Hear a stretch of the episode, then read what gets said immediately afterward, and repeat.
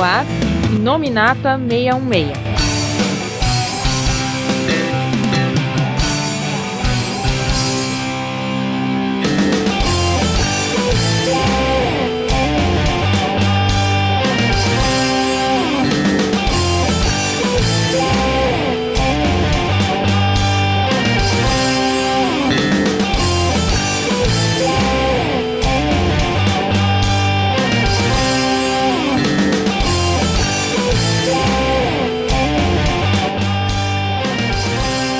Olá pessoal, estamos aqui com mais um Inominata 66.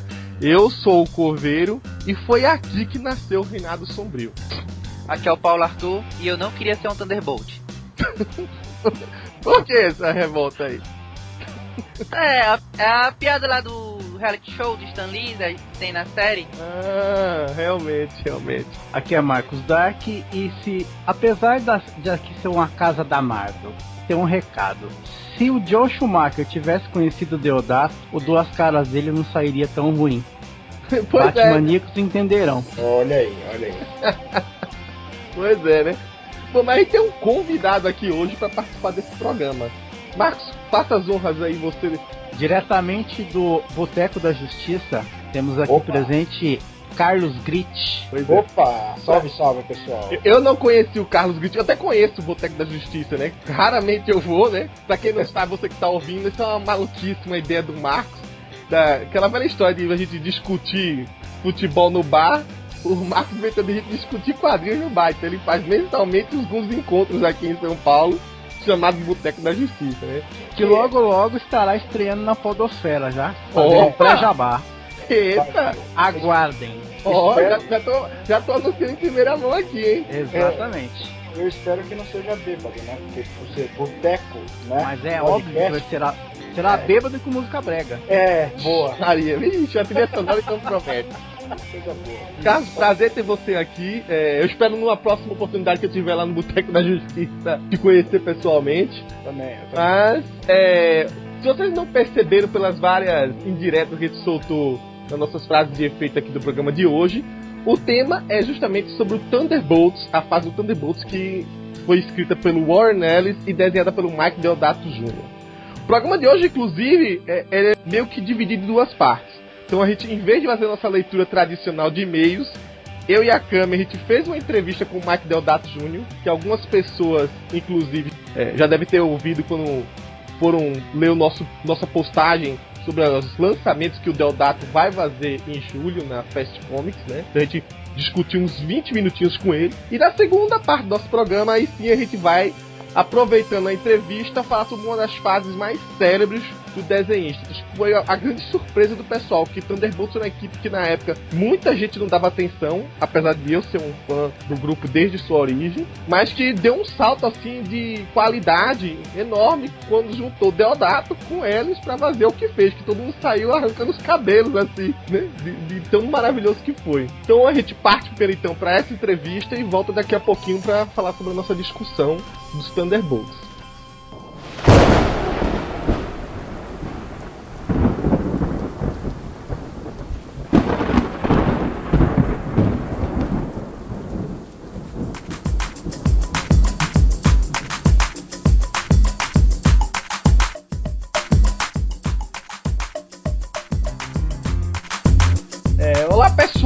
Eu agora estou mais uma vez com a Cami, mas não é um, aquela leitura de e-mails tradicional. Dessa vez a gente vai estar com um convidado para falar algumas coisinhas que estão por surgir aí, né? Cami, você tá aí? Tô, tô aqui. você quer fazer as honras de quem é nosso convidado de hoje? Ai, que responsabilidade. Mas eu faço, tudo bem. Hoje a gente vai conversar um pouquinho com um cara que é muito legal, mas também, por acaso, é um ótimo desenhista, que é o Mike Deodato. Esqueceu de dizer muito macho também. Isso aí já não cabe a mim dizer. É, já tá, já tá implícito, né, Deodato? É, pois é, e aí, tudo beleza? Beleza, É, Deodato, essa minha nova voz é por causa da gripe. é, eu tô notando aí que você tá com a voz meia rouca aí. Vamos Deodato, achar que a gente pegou um Mike Deodato fake. É, mas esse aí é o original mesmo. Deodata, a gente já tem um, um tão Inominata é, com entrevista com você e tal. A gente meio que esmiuçou desde o começo da tua carreira, desde os teus 15 anos de idade. Então, quem quiser ouvir realmente um pouco da história de MacDeodata, a gente já tem isso no nosso programa, né? Não vai, a gente vai precisar repetir aqui. Na verdade, a gente quer conversar com você sobre algumas novidades que estão aí surgindo. Por sinal, acho que o mês de julho tá sendo assim o mês Mike Deodato, né? É, É, vamos rebatizar, tá cheio de, de lançamento por aí. É lançamento de coisas que vêm aí especiais da Marvel, lançamentos pessoais, né? Que você vai estar lançando pelo menos em duas editoras diferentes. E talvez, sei lá, vai que tem mais coisa aí que tá surgindo aí, a gente vai querer saber coisas até que você não anunciou, né? é, julho tem é, Guardiões da Galáxia, né? Ou Guardiões of No... Guardians of Nowhere. Vocês sabem como traduzem aqui? Eu tô querendo saber, porque É, eu, não, é- eu não sei. É gu- Guardiões de Lugar Nenhum. Ah, interessante. Aí é culpa Bom. da Panini mesmo, não posso nem culpar Abril. É, eu acho que é bom. enfim. Mas assim, aí assim, tá um projeto bem legal com, com o Mendes, né? Fazia tempo que eu não trabalhava com ele, eu tava bem animado, assim. Eu mesmo que dei uma pressãozinha, mas aí quando eu pressiono nele, e aí rapaz, vai trabalhar não, não, eu já mandei um projeto pra ele lá, eu tô só esperando você. Ah, pronto, aí ele já tinha mandado. Aí a gente vai fazer isso, depois disso eu não sei o que eu vou fazer lá, mas tá, tá bem legal mesmo. Eu tô gostando muito, assim, o, o jeito. Eu tinha esquecido como é as coisas boas e ruins, né? Trabalhar com Ben. As coisas boas, enfim, é excelente é, roteirista, assim, ele já, a história já começa na, na maior ação, assim, você já, já fica, já é preso dentro da história, você já, já é fisgado, né? Não, não tem aquela construção lenta que você dá a partir do segundo ou terceiro número é que você tá. Não, no primeiro você já, já tá fisgado. A ruim é aquela de sempre, né? Os, os oito quadrinhos, nove quadrinhos por página. Mas fora aí tá, tá bem legal mesmo, tô bem animado. Você desacostumou um pouco o Hickman, né? Tem uma, uma É, narrativa é, diferente. Hitler era quatro, quatro quadros. Aí eu, eita, coisa boa. mas, mas assim, mais legal, assim, eu, eu, eu reclamo de brincadeira, porque é, acho que quanto mais quadrinho, fica mais parecendo quadrinho mesmo. Acho mais legal, assim, fica mais. lhe obriga a, a fazer uma, uma narrativa legal. Assim, quanto mais quadrinho, você lhe obriga a, a, a contar uma história. Aí é bacana, assim. E também quando vem uma página dupla, uma, uma splash page, aí é, vale a pena, né? Você já teve toda aquela coisa construída e é bacana também. É, com também era bom porque com quatro, cara, eu já sabia que era quatro páginas, então eu podia ousar bem assim na diagramação. Já com muitos quadrinhos você tem que ser mais tradicional. Mas enfim, cada um tem, a- tem as vantagens. E então, aí também tem essas é, duas novidades. Uma é o, o- é o relançamento que eu já tinha avisado fazia uns, uns 20 anos atrás, mas Franco Rosa é muito, muito lento. ele, é, ele é um editor incrível, é a pessoa mais gentil que eu conheço na face da Terra. Eu conheci ela há muito tempo. Mas ele é devagar. Aí eu tive que dar uma. Ei, rapaz, bora pra ele poder terminar. Aí ele disse que ia lançar agora nesse. No Fast Comics, né? Aí vai ser o, o relançamento, três anos depois, vai ser. é, como é que eles dizem quando é. Quando o- uma música ela é recalchutada? Como é que eles Remake? dizem? Não, É, não. remasterizado. Remaster. Então, edição remasterizada três anos depois. Eu ia até perguntar a você, Deodato, assim, esse remasterizado, eu já vi que tem uma capa nova. Que, que na verdade eu já tinha mostrado até uma. Acho que um ano atrás. O que é que tem de novo nesse remasterizado? Que a gente. É, é, é manter o mesmo número de páginas? Tem, o que é que tem de novidade nessa nova versão? Vai ser lançada pela, pela Criativo, não é isso? É, então assim, o que tem de novo, é, é, pelo que eu entendi, eles vão lançar em capa dura, vai ter essa capa nova. Eu me animei, fiz duas páginas inéditas pra, no meio lá da, da batalha lá, porque foi a minha chance de eu botar o meu estilo. Eu tentei fazer parecido com o estilo original, mas mesmo assim tá, tá diferente. E também tem alguma, coloquei algumas palavras lá, só pra assim, enfim, era, me deu vontade de, de revisitar, assim. Eu não ia poder refazer a história toda, mas é, eu achei bacana, assim, é, dar o meu toque atual na história. É, afinal, E- quantos anos você tinha? Foi, eu devo ter começado, deve ter sido de 83 que eu fiz, então eu tava com 20, 20 anos. E, e saiu, ela não saiu saiu dentro de um mix de outra revista, não foi isso? Não, não, ela saiu, é, saiu em 84, saiu como um álbum, eu, eu fiz por conta própria, lá em, aqui em João Pessoa mesmo. E assim, aí depois, com o tempo, ela foi, ela saiu dentro da Android, Ah, ela sim, saiu é. na- né, naquela Schwer Metal, é a heavy metal alemã, Uhum. saiu nos Estados Unidos, enfim, já teve várias versões. É, mas o original foi eu mesmo que fiz por conta própria, em tamanho grande e tal. Aí vai ter muita coisa de bastidores, tá botando bastante texto, tem, tem texto de Júlio Emílio Braz, que eu trabalhei muitos anos com ele, é, enfim, fotos de, de, de antininhas antigas com painho e tal, tem, tem um bocado de coisa de bastidor que, que vale a pena também. Fiz uma pinapzinha nova lá também. Ah, eu acho, acho que vai ficar caprichado, eles estão tão bem animados, assim, tô, tô gostando do- da animação deles. Você tá acompanhando agora, eu vi que você postou na sexta-feira, foi quinta, que você tava olhando o que tinha chegado de material, né? Tava... É, não é tão assim, porque eles, eles deram uma acelerada agora, porque tá perto, né? Uhum. Aí a gente tá bastante em contato é, pra fechar a edição. Aí, aí eu- eles mandaram uma bonecazinha, eu achei bem bacana. Eu acho que vai ser legal. E assim, eu terminei revisitando assim, a arte pra. Poxa, pra ter sido feita em 84, tá, tá muito boa, assim, moléstia à parte. Moléstia à parte, tá, tá bem boa mesmo, assim, é influência de, de Drew Lee, de é, Howard Shaking da época, né, que ele fez aquela Star My, My Destination, a adaptação de um livro de um, de um caboclo aí, que eu não lembro o nome, que, que eu me lembro que eu me fui bem influenciado por isso aí também. Influência de heavy metal, Moebius, assim, aí eu achei que tava bem bacana, assim, foi, foi, a- a- na época eu quis realmente botar, mostrar mesmo, assim, pô, olha aí como é que se faz e tal. Enfim, com a minha é, é, soberba de, de- dos meus 20 anos, né, que eu achava que era o máximo e tal.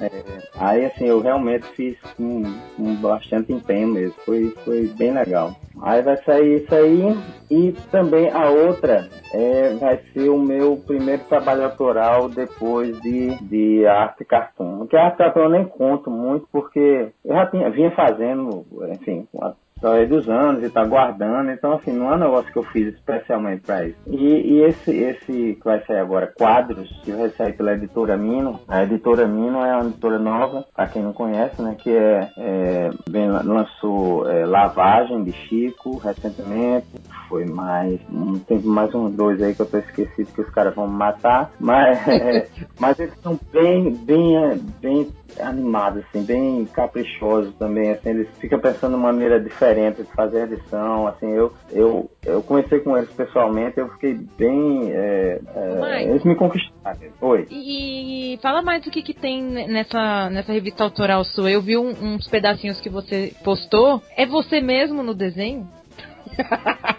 Assim, digo principalmente pelaquela capa. Não, pelo amor de Deus, é você peladão lá, Mike? De jeito nenhum, a, a minha barriga cabia ali naquela... Não, mas a, a fisionomia O parece tamanho da minha cabeça, você notou que a cabeça tá muito pequena, não? A minha cabeça É como você gostaria de ser. É, então, é a versão idealizada de mim.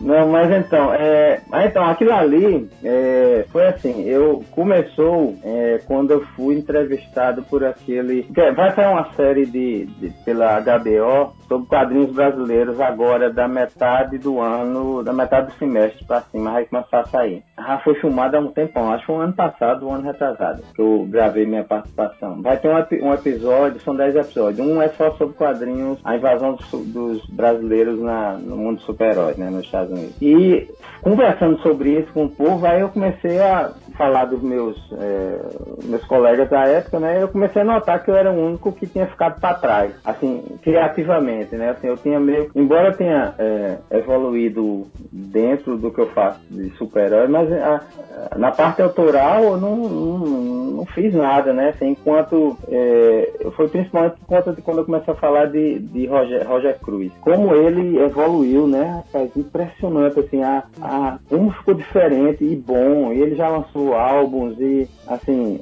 Aí eu fiquei com inveja danada, né? Eu fiquei, fora o mercado nacional que tá em ebulição também, assim, eu vejo o lançamento, também fiquei bem animado. E aí então, quando eu voltei pro meu quarto de hotel, depois da entrevista, aí eu já pensei, caraca, isso aí, eu tenho que fazer alguma coisa. Aí assim, eu me conhecendo, eu, eu, tô, eu tava 51 na época, né? Mas assim, eu me conhecendo, eu sabia que eu não ia, nunca ia aparecer uma oportunidade perfeita, né? Assim, ah, eu tô sem contrato e tal, tô com dinheiro no banco e agora eu vou passar, parar fazer minhas contas. Não vai acontecer isso nunca. Eu vou estar sempre em dívida, sempre devendo e sempre tentando correr atrás. Então pensei, não, eu não vou fazer uma história longa porque eu vou perder interesse, vou ter que parar, enfim. Eu vou começar a fazer histórias curtas e publicar no blog. Publicar no meu blog, enfim, É, quem tudo quiser ver. começou no seu Tumblr, né? Que você criou um com o mesmo nome do livro, né? Quadros, né? Eu até tentei procurar pra ver mais coisas, acho que, que você tirou do ar, né? Ou não? Pra botar na rede. É, não, eu, eu, eu terei doar assim, já para poder criar uma expectativa para o É. pra revista. Pra- Afinal, tem Depois que ter que coisas sair- inéditas lá, né? É, e assim, e tem, vai ter algumas coisas que não nem saíram lá na época, mas assim, aí eu achei muito legal, assim, foi como eu tivesse despertado alguma coisa dentro de mim, assim, que eu, meu tempo de fanzine e tal, aparecendo ideia a to- toda hora. É, aí, assim, a- o motivo de ser história curta, um é isso, para eu não perder interesse, enfim, para eu poder fazer e já acabar e já passar para outra coisa, para eu fazer nas horas vagas, e porque também a minha alimentação como, como escritor, né? Eu não, não vou me dizer que, ah, eu sei escrever, eu vou escrever um romance e sai um, um cocô gigante. Teria que estudar para poder, enfim, criar trama, subtrama, colocar uma voz em cada personagem, não- e não é de uma hora para outra, assim, não é negócio que você nasce sabendo. E como eu passei esse tempo todo parado só fazendo coisa pros outros, então com certeza não ia ser de uma hora para outra. Já quadrinho, é, histórias curtas, que é o que eu cresci vendo em heavy metal, naquelas histórias de cripta, que é sempre alguma coisa é, que você não precisa se desenvolver muito na, na, na personalidade dos personagens. Tem que ser uma coisa mais criativa, é, me- meio quase é, a- fosse publicidade, uma peça publicitária. Tem que ter aquele, aquele toque no final. Eu brinco com a, com a tipia das letras, com a diagramação, enfim, é, que é- são meus pontos fortes, né? Que é o que eu sei fazer, o que eu fui criado fazendo isso. Aí, assim, eu fiquei bem satisfeito, assim, é, devagarzinho eu pretendo é, aume- aumentando a quantidade de páginas, ou usando mais. Quando é, o pessoal da Mino foi a Lauro e Janaína vieram aqui, eles vieram atrás de fazer uma publicação com as coisas antigas minhas, minha de painha. Mas aí eu mostrei o, o, o blog eles se interessaram e pronto, então vamos, vamos fazer aqui. Assim, a- o, plano era publicar no final do ano, mas aí a gente decidiu que era melhor aproveitar o Fast Comic. Aí como já estava tudo pronto, eu só precisei fazer umas duas histórias a mais para completar. E assim, eles ainda estão decidindo como é, porque tem várias, algumas histórias que o formato delas é bem fora do padrão. Tem uma que é um círculo, né, que ela vai rodando nela mesma, assim. É, acho que é- o nome era Círculo Vicioso. Tem algumas que eu ainda cheguei a pegar, né? O- essa daí é legal porque você conta a história e, e lembra um pouco que tinha nos quadrinhos antigos, né? Que você brincar com a estrutura, não ficar aquela coisa fechada de que a gente costuma ler, né? Essa do Círculo Vicioso você pode pegar qualquer ponto e sair lendo, né? Isso. E assim, aí o problema é que ela, ela, ela não funciona numa página só, porque fica muito pequena. Em uma página dupla, o meio vai com meia letra, então eu sugeri alguma coisa como é, ou um pôster, é, ou então alguma coisa que se desdobrasse em, em- Eu até fiz uma boneca para mostrar em vídeo para como é que poderia ser. Uhum. Aí eles estão estudando assim, então vai ter algumas coisas diferentes em termos de gráfica, de impressão, assim, que eles vão tentar. E eu acho bacana assim, que eles realmente têm, têm disposição e, e vontade de, de, de fazer isso. Então achei bem legal. E outra coisa também é que eles são, eles não, não, não ficam intimidados porque eu sou um, um desenhista conhecido e tal, e vão deixar eu fazer qualquer besteira, não. Então assim, se eu fizer uma capa que eles acham que não vai funcionar, eles vão me dizer, olha, até acho que não funciona não e tal. E eu acho ótimo isso, assim, porque é importante você ter uma edição, né? Não, não dá pra trabalhar com um editor que vai fazer só, ah, tá ótimo, tá ótimo, e enfim, deixar você fazer besteira. Aí é isso, assim, tô bem, bem animado, mesmo, quero ver como é que vai sair. Aí dependendo do resultado, da aceitação, aí de repente me anima. Eu... E fora isso, tem algumas coisas, mas é segredo. Ah. Sempre tem. É, mas o bom desse quadro, pelo menos que eu acompanhei, é que Deodato, assim, tantas essas histórias mais reflexivas, assim, né? Você pegava também uma história mais de humor, então oscilava bastante assim, mas tinha ao mesmo tempo tua identidade, eu achava incrível, cara. Aí de repente você parou de postar, eu nem me liguei, né? Mas agora eu vi que você vai lançar, então ah, tá guardando um segredo agora. É, não, só pra criar um suspensezinho. Não, mas tá certo. Mas eu, pelo que eu já vi, cara, recomendadíssimo. Muito mesmo, não tô falando só porque você tá aqui, você tá na minha frente, na verdade, tá me ouvindo. Mas não é só porque o Deodato tá aqui, não, cara. Eu adorei mesmo aquela, aquelas historinhas lá. Vamos ver o que, que tem mais de aí de surpresa, né? Você falou essas três, mas tem mais coisa também pra Júlio. Não sei se você sabe. tem coisas a ver com, com o nosso tema. É, com o nosso tema também. A gente sabe que você assumiu lá o Guardiões de, de Lugar Nenhum, né? Eu acho que o Deodato se surpreendeu agora com o título. Mas é Guardians of Nowhere, né? Mas tem outra coisa aqui no Brasil que vai estar tá chegando nessa mesma época no Fest. Vai? Ah, você sabe já? Não. Vou dar uma dica. Você autografou um pra mim e pro Jefferson. Fazendo invejinha pro povo. É, ele vai autografar pra mim agora. Já. Uh, não lembro. Lembro não, eu sou velho, rapaz. Hoje, faz tanto tempo que você escreveu. Oh, era uma coisa que a gente ia perguntar até na entrevista, que assim, você sempre desenhou vários personagens da Marvel, tudo contra coisa, mas sempre fez títulos mensais, assim. Era uma coisa que eu tava esperando fazer, que foi a tua primeira minissérie da Marvel, pelo Max, Max série, né? Envolvendo todos os personagens, tá? tava devendo, né? Nunca tinham te convidado. Sim, original sim. Exatamente. Legal. Sai do ano, Deodato. tá chegando no Brasil agora. Na verdade é o seguinte, vai chegar primeiro o que eles chamam de prelúdio, né? Deve chegar por volta daí de junho, mas quando for em julho já tem a primeira edição aí para pro Fast Comics. espero que já chegue até lá, né? Mas ele já tá... nem lembra mais que ele desenhou aí. tá tendo fé que vai ter. Eles deviam é, dar uma olhada, é que agora não dá mais tempo, né? Mas se eles pudessem ter dado uma olhada na edição italiana, a, a eles fizeram uma, todo em preto e branco, capa dura. Puxa vida, ficou maravilhoso, assim, porque pra mim tá bem em preto e branco.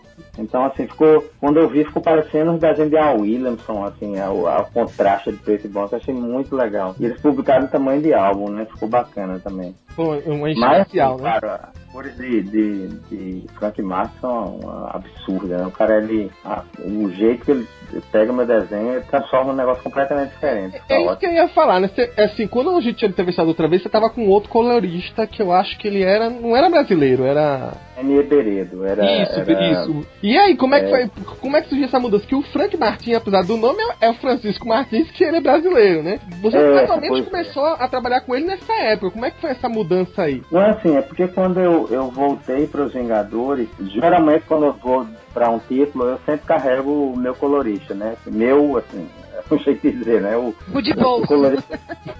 É, o colorista que eu trabalho, assim, eu, eu, aí como eu trabalhei com o René há muitos anos, assim, onde eu ia, eu, René, eu vou pra essa tipo, tu quer ir, quero. Aí eu já falava com o editor, tô querendo. Só que quando eu fui pra é, Vingadores, é, eu tava, enfim, já, já, peguei o bonde andando, já era, ele já tava como uma, uma, uma, acho que era três, duas vezes por, é, por mês ou três, e Novos Vingadores também, tava, já tinha um, uma equipe de desenhistas, então eu peguei já o bonde andando, e já tinha o colorista já, já responsável por isso, que era Frank Massa. Aí assim, eu, eu ofereci, mas ele disse, não, não, não, não, já tem e tal. Aí eu, ah, tudo bem, assim. É, depois, quando é, comecei a fazer, Frank Massa mandou a primeira página e tal, achei boazinha. Depois mandou as outras, eu achei espetacular. Aí conversando com ele, aí ele me disse que tinha sido eu que botei ele na Marvel e eu não lembrava.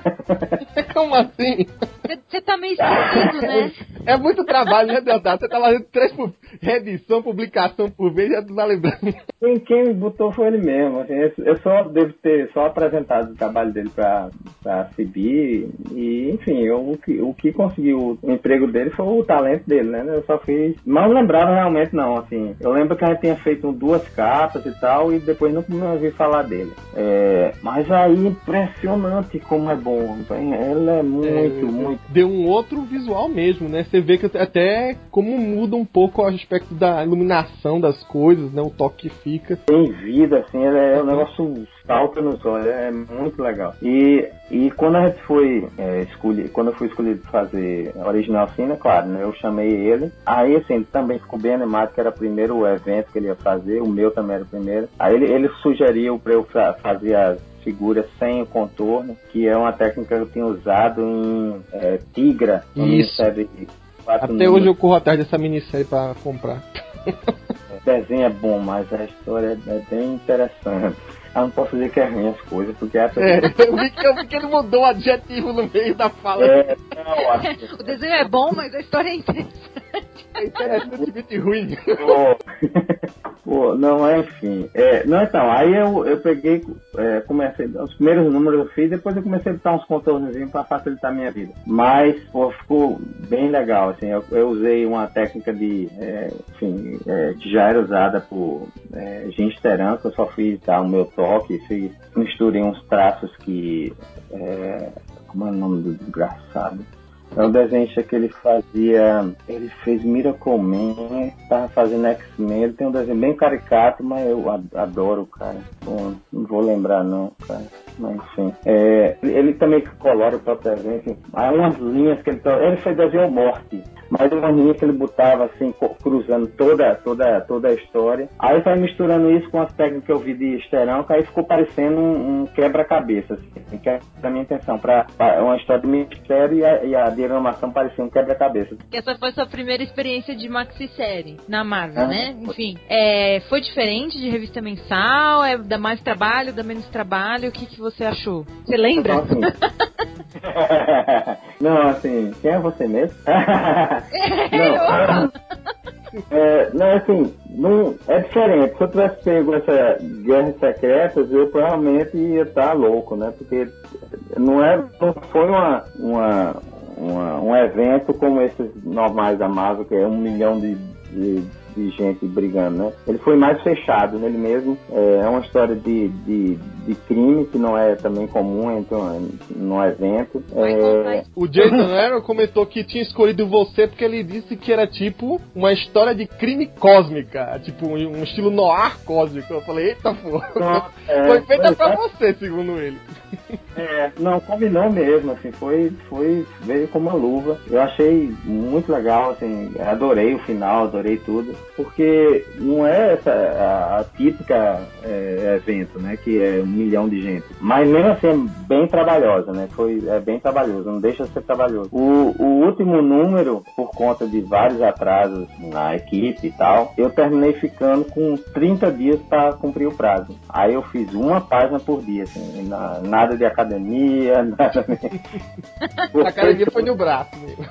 É, foi uma página por dia, assim, fiz, é, que é, assim, eu consigo, mas o normal é um- uma página, eu faço um dia uma página, outro dia eu faço um dia e pouco, depende da, da, da complexidade, né? Eu achei, fiquei bem confortável. Eu, eu achava que talvez fosse mais complicado. É mais complicado você fazer é, uma série derivada do evento do que, do que o, próprio evento. É, porque assim, quando você faz uma série derivada, você depende do que um desenhista vai fazer numa história, do que o de- você vai ter que pedir referência de tudo. Então, eu não, eu tô criando um modelo para todo mundo ali. E os outros que se Aí.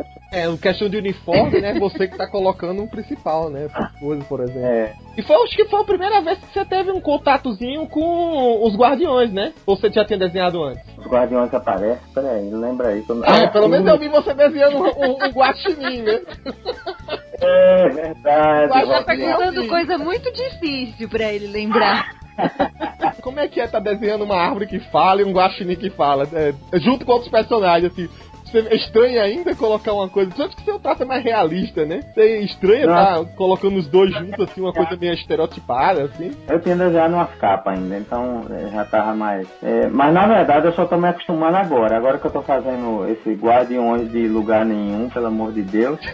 é, eu, aí eu tô começando. Já já peguei o jeito de fazer o Rocket Raccoon. Ali eu ainda tava meio tentando encontrar. É, eu fiz uma capa agora de Groot que eu achei que ficou bacana. É, assim, é, é só pegando devagar, né? Não, os personagens novos, assim, só depois do terceiro número é que eu pego o jeito. Eu acho que o, fi o filme ajuda bastante, né? Porque o filme, pelo menos, não conseguiu deixar o Rocket meio caricato, né? Ele realmente é um guaxinim que fala. O filme é impressionante, é brilhante aquele filme, é maravilhoso. É a melhor apresentação de personagem na história de, de qualquer coisa, né? Aquele o personagem que entra dançando lá, o. uma boa surpresa Lorde. aquele filme. Que, que maravilha, adorei aquilo. Você lembra da história? ah, não abusa. Eu É um cara que entra dançando e pronto. Depois não tem mais. Ai, ai. Bom, acho que a gente conseguiu agora finalmente cobrir todas as suas novidades, né, Deodato? Acho que a gente tem, É, além dos é. Guardiões, os dois lançamentos que você teve de quadros, o, tre- o reedição, né, de 3 mil anos depois, e também agora Pecado Original, né, que esse aí vai tra- realmente traduzir ao pé da letra aqui, tá, Deodato? Não vai ser de lado estranho, não. Se É, quiser algum texto e quiser tirar satisfação comigo, eu vou estar lá na, na Fast Comics. Pois é, e aí o Deodato acabou de falar. Óbvio, se em julho vai ter tanto lançamento de Deodato, a grande novidade que a gente tem pra dizer é que você vai estar lá no Fast Comics, né? Então a gente tá aproveitando sua presença aqui pra, meio que oficialmente, né? não sei se vamos chegar a avisar no site oficial da Fast Comics antes ou depois, enfim. Então pra vocês que queiram realmente já garantir o autógrafo, não vai achar que só vai estar lá os lançamentos sem estar o autor, né? Na verdade, o Deodato vai estar lá. Acho que vai ter stand de todo mundo, da Criativo, da Animo, vai estar todo mundo lá. Panini, obviamente, né? Então, Vai ser legal. Eu vou estar lá com o Juju e com o Paulinho. É, com Juju Paulinha. Eu vou conhecer finalmente a Juju, né? Só a Cami teve esse privilégio. Ela é linda. Então tá, Deodato. Obrigado pela participação aqui. Eu espero, assim, não sei que novidades vêm depois da de Guerra Secreta. Acho que nem você sabe, né, que vai rolar. Você sabe pra onde você vai ou não? Eu não, sei não, de verdade mesmo. Tô, tô Vai ter Marvel depois disso, Deodato? Você sabe pelo menos? Vai- Como é? Vai Vai ter Marvel ainda? É, mas deve ser, eu não quero mais lá não. Tá bom então, Deodato. Obrigado mais uma vez por falar com a gente aqui. É, Vamos lá. tchau.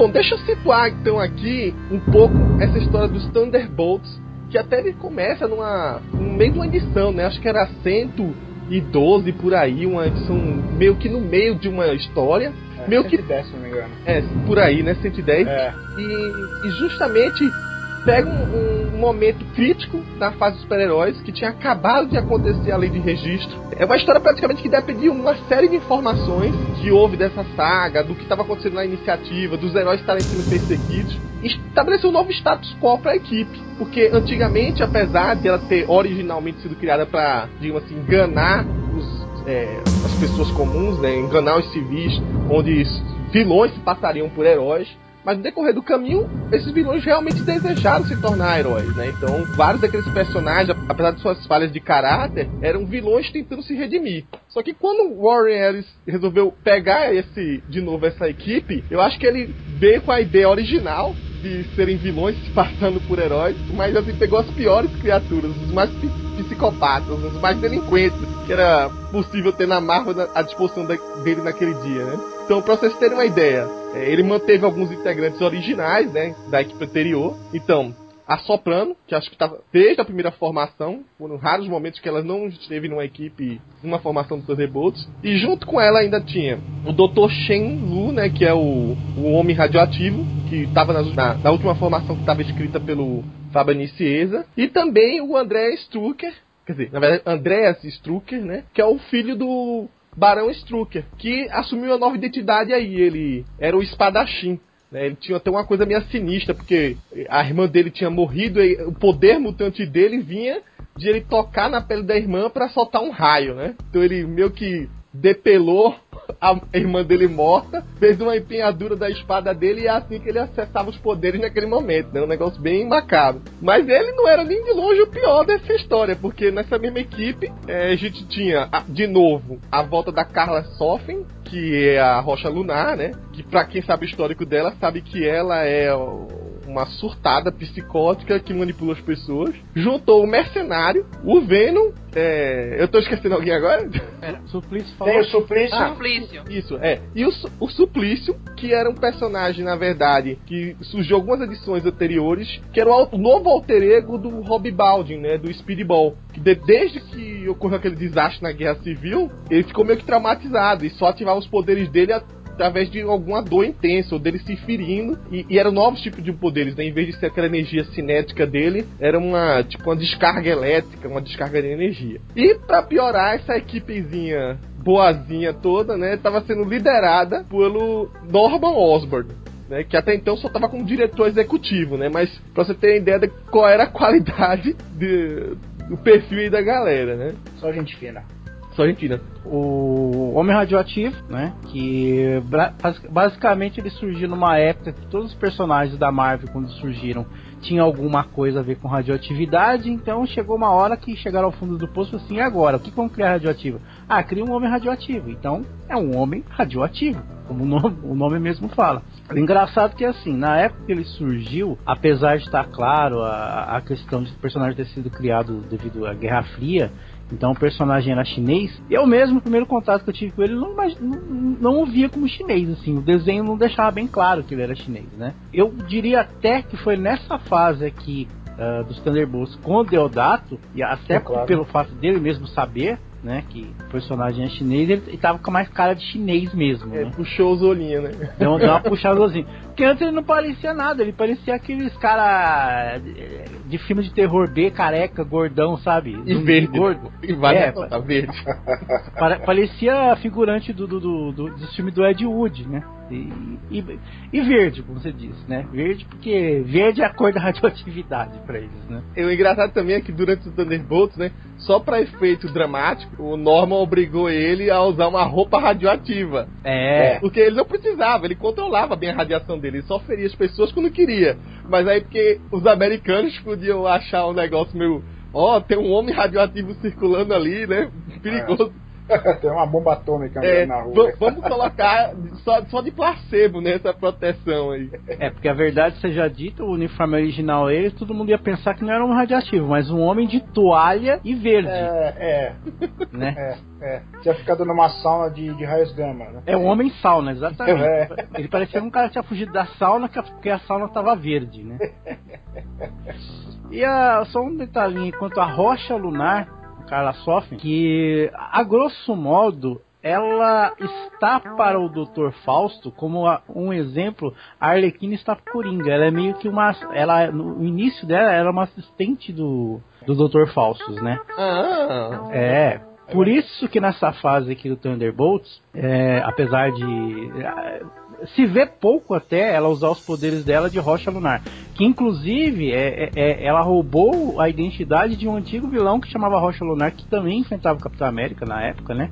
Não fez muito sucesso, esse nome fez mais sucesso com ela, né? Aqui na série Thunderbolts, inclusive, é explorado mais essa faceta dela é ser metida psicóloga, a psicóloga do mal, igual o Dr. Fausto era, né? Ela age mais nos bastidores e manipulando as pessoas através de sua da, da psicologia mesmo, né? Só que pro lado da tentar enlou mais enlouquecer a pessoa do que tudo. É uma personagem que vai comendo pelas beiradas, na verdade, né? É, fora e, que é uma ninfomaníaca, né? É uma ninfomaníaca e, e, e doido por, e doida por ela não é uma líder, ela é uma ditadora, né? É como a, a, a própria Soprano fala. É. É, líder não é aquele que só manda, e ela só mandava realmente a pessoa fazer. Não tinha um senso Historicamente, nas histórias dos Thunderbolts, é, quando o Zemo caiu, entre aspas, né? É, ela tentou tomar a liderança, então ela tava manipulando todos para que confiassem. Acho que ninguém sabia quem era ela de verdade, né? Confiassem nela. Aí chega o Clint Barton para assumir a liderança da equipe, ela fica meio assim, porra! É, é e, a, e, a, e, além de ninfomaníaco, piriguete, né? Aqui tá piriguete pra caramba ela. Tá, tá, tá demais. Tá demais, vamos ver. Nessas histórias aí, ela inclusive começa a tretar, né, com a própria Soprano. Ela, Soprano já é. É, é. a que mais conhece ela, né? Tá desde o começo da formação, assim como a própria Carla mesmo. Sim. E, e aí você vê a diferença de, de, de personalidade, de perfil de uma para outra, né? Elas são antagonistas ao extremo, né? E a Rocha Leonardo, ela tem, ela foi colocada de propósito aí, né?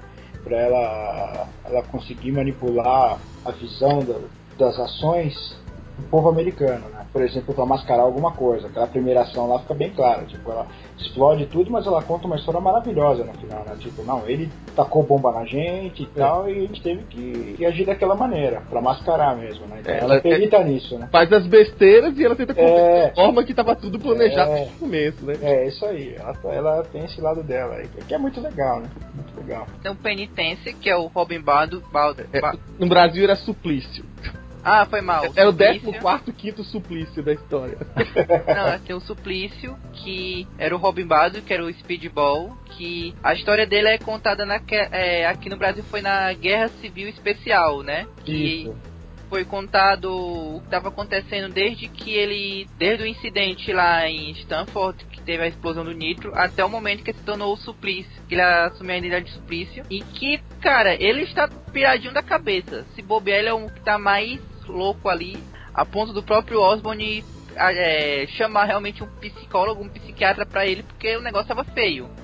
Aí ele surtava do nada e ficava querendo bater a cabeça na parede e, e se cortava direto e só queria sof é, sofrer e se morresse ia ficar feliz. Cara, eu acho que na verdade o, o Warren Ellis queria chamar ele de emo, mas queria ser um pouco mais indireto.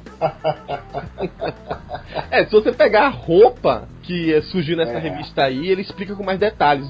Na, nas histórias do Thunderbolts não tinha, né? A gente vê uns grampos pra fora.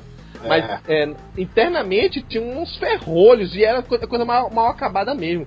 Ele até O- pediu pra um, pra um vilão, né, construir, acho que foi o consertador, será? Não, não lembro quem foi, mas o Norman Osborn fala que, tipo, ele já tinha visto de tudo no ramo super-heróico, mas é a primeira vez que ele viu um herói ou um vilão que usava como roupa uma é, donzela de ferro, um Iron Maiden. É. A Iron E- Maiden, vale ressaltar pro pessoal que tá ouvindo aí, não é, a banda. É. É, é, apesar da banda ter sido inspirada nisso, né? É um instrumento de tortura medieval, né? É, explicando direito pra quem não conhece, é como se fosse uma câmera em que a pessoa entra e ela é cheia de espinhos por dentro. Uhum. Então a pessoa é ferida de todos os, é, todos os pontos no corpo ao mesmo tempo. E ele, dize, e ele dizendo que se ele pudesse escolher, ele passaria o dia inteiro com essa roupa. Ou seja, ele tava numa, num frição de auto-punição direto. E aí, cara, tipo assim, pra acionar os poderes dele, né? Que era uma nova variação de poderes, ele, tipo assim, se apertava, batia no próprio corpo, alguma coisa desse tipo, pros grampos ferrarem mais ele, né? Começarem a, a- a torturar mais ele.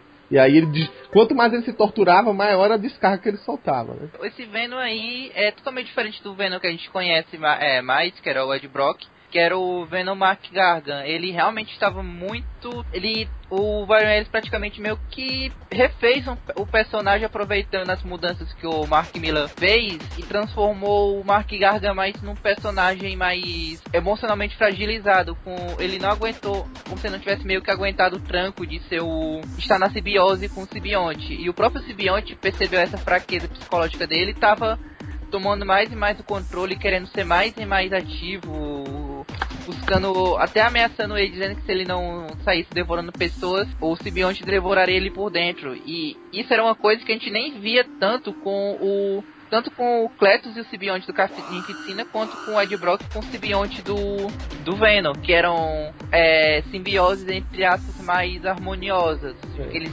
tinham mais É, o Ed, assim, afinidade. fazendo um, fazendo um paralelo, né? O Ed ele tinha um fervor mais religioso, então ele sempre se sobrepunha ao, Venom, né? Ao, ao simbionte. E- É. E, digamos assim, ele. Os dois tinham o mesmo objetivo, né?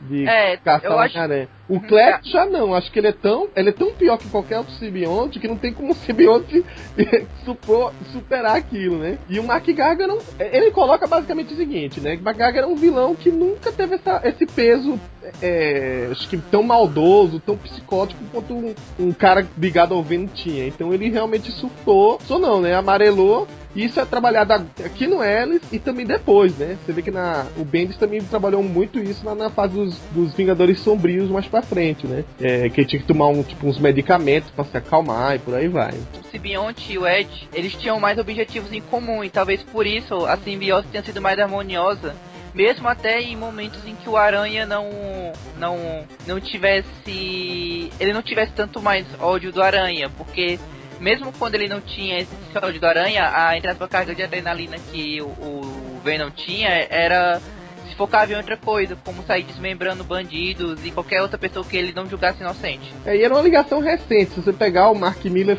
fez isso naquela série em 12, 12 edições, né, que é Caído Entre os Mortos, e que o simbionte, na verdade, ele estava sendo vendido, aí foi vendido por um, um moleque que era filho de um chefe da máfia, morreu no meio do processo uma carga praticamente pegou de tabela, né? Não foi aquela coisa programada, não teve uma fusão como assim, com alguma história em comum, como houve nos outros casos. Né? Eu até achava que talvez o Mark Gargan tivesse mais força para aguentar o Sibionte, porque o cara pelo menos já tinha. É, ele tem um foco, que é aquele ódio extremo ao Jameson, e ele tem super força. Mas pelo jeito ele não, não psicologicamente ele não era tão tão focado quanto o Ed Brock. É, a coisa desandou quando o simbionte perdeu a razão em certo momento e começou a fazer coisas é, estranhas, né? Tipo, dar uma de canibal e por aí vai, né? Acho que ele não, não aguentou a pressão nessa hora.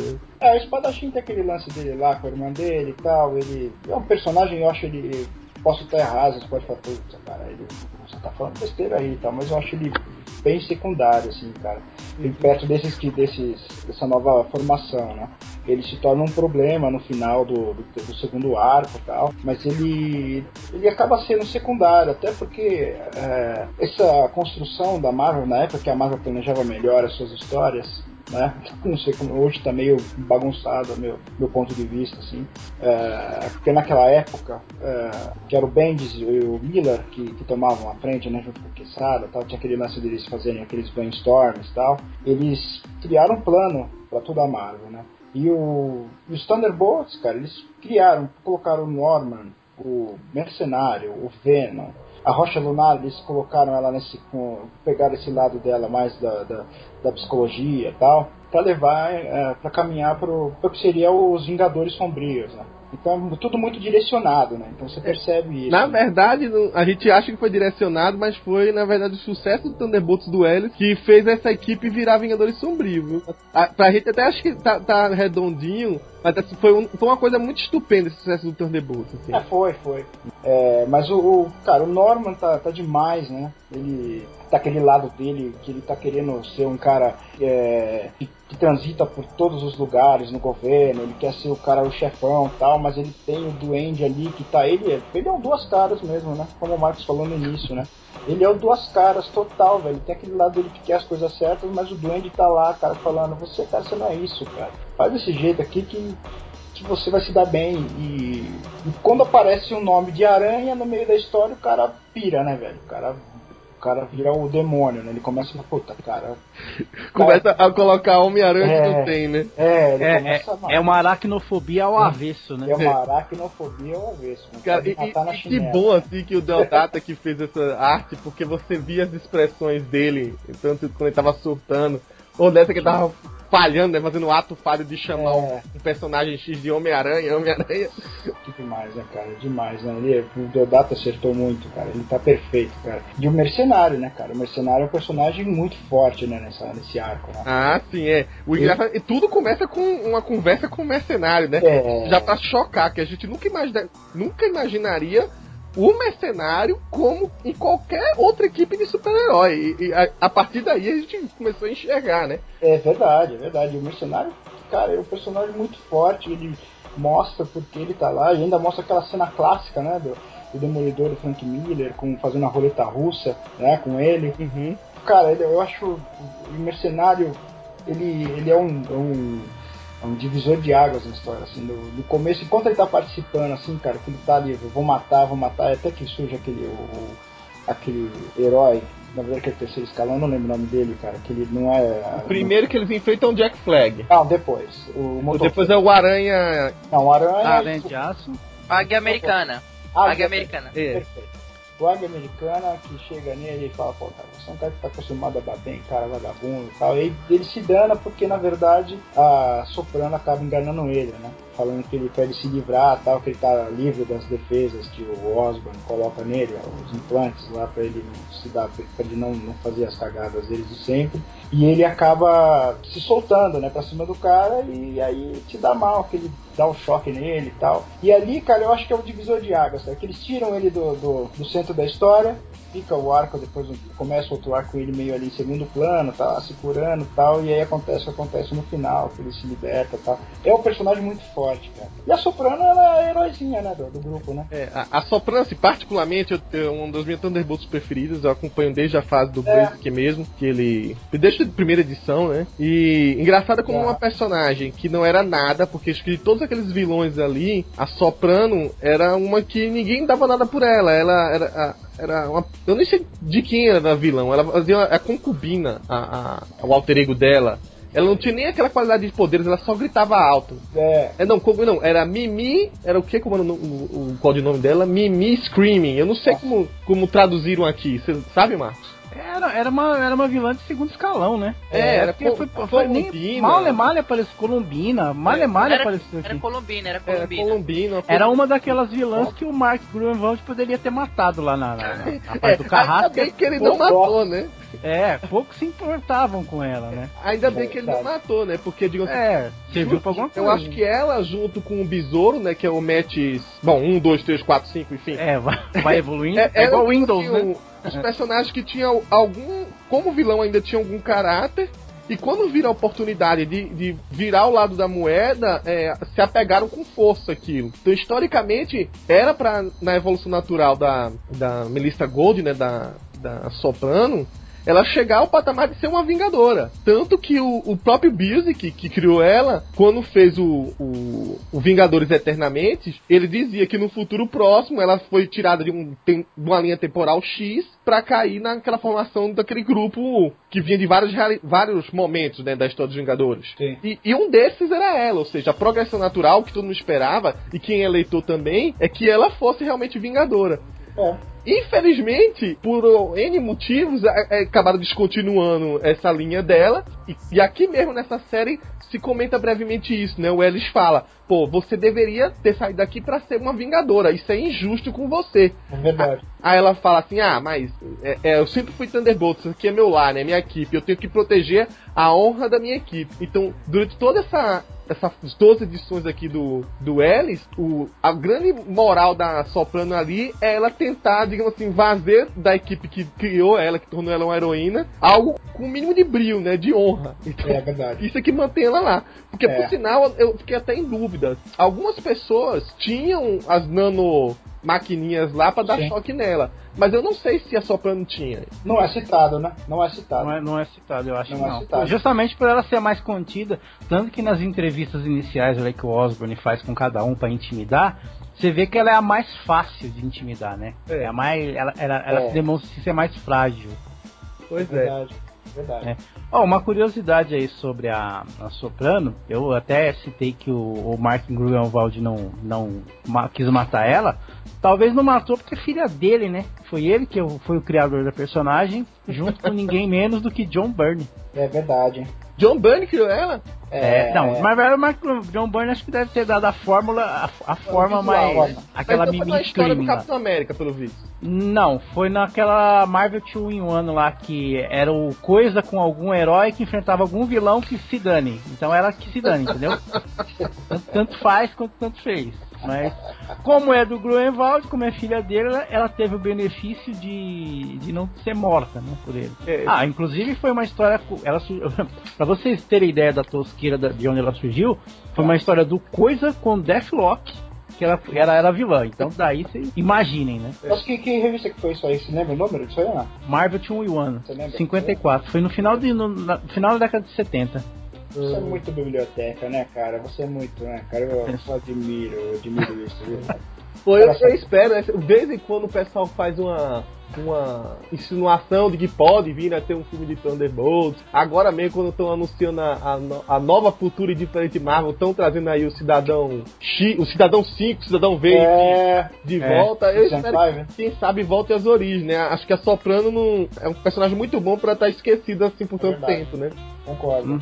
Ou então fazer jus do que o Kurt Busiek propôs pra ela. Um dia tem que ser Vingadora, porra. Você falando agora que eu sempre tive no inconsciente que ela foi um Vingador. Acho que por causa daquela história dos Vingadores Em Eternos. princípio é. Ela foi Cara, ali. É, engraçado, né, cara? Eu ia até me perguntar, falei, cara, mas será que ela não fez parte de nenhuma formação? Mas não, né? Realmente não fez, né? É. Foi só naquela minissérie lá. Que é. ficou tão incrustado ali na pedra ali que você fala, caramba. Velho. sinal, é uma- é uma minissérie que a gente tem que um dia ter que estar falando aqui, viu, mano? Bem, isso é demais, hein, meu? Isso é Se demais. bem, se bem que Vingadores também é um bando de bandido, né? Uma casa de. É, né? Começa É um a reformatório de, de bandidinho da Marvel. Negra, Viúva Negra aqui, É, né, cara? então. Gavião, é tudo vagabundo, É a tudo. Febem da Marvel. É, os bandidos ficam roubando carteira lá atrás na década de 60, hoje estão aí, ó, fazendo filme. Say hello to Green Goblin! Bom, vamos falar então agora dos arcos, né? Começando pelo primeiro, que sai- acho que saiu até no Encadenada Salvati, Saiu, saiu. no decorrer do ano passado, alguma coisa do tipo, mas do Fé em Monstros, né? É, esse Fé em Monstros basicamente é a introdução da equipe. Então, em vários momentos você vê flashbacks de todos esses personagens aí, por que eles acabaram entrando na equipe, seja por é, ameaças, seja por alguma obrigação que tinham, ou enfim, né? Tem vários casos, né? A gente já falou aí da Soprano, né? Que ela foi convencida pelo Norman, o Shen Lu, né? O, foi meio que obrigado pelo governo chinês a ficar um ano. O, o André Strucker era uma proposta de ele ficar em troca do. Ó que maluquice! Em troca do Norman clonar a irmã É, dele, é acelerar o crescimento dela e colocar as memórias dele. O bicho tava louco completamente, né? E aí a gente tinha os que, digamos assim, eram mais prisioneiros mesmo, né? Que era o Venom, o Mercenário, e eu esqueci alguém? Vez- Venom, Mercenário, E- Suplício. E o Suplício, né? É, é isso aí. E o Suplício. Desses, eu acho que, se eu não me engano, só o Homem Radioativo e a Rocha Lunar que eles não ficavam nas reuniões com aquelas, pre- é, aquelas presilhas nos braços. Os Sim, outros sim. ficavam sempre presos, até a Soprano e o Espadachim também. E, cara, eu não acho muita loucura da parte dele esperar clonar a irmã dele, não. Porque o cara tá falando com o cara que idealizou a saga do clone. É, pois é, né? No final de tudo, né?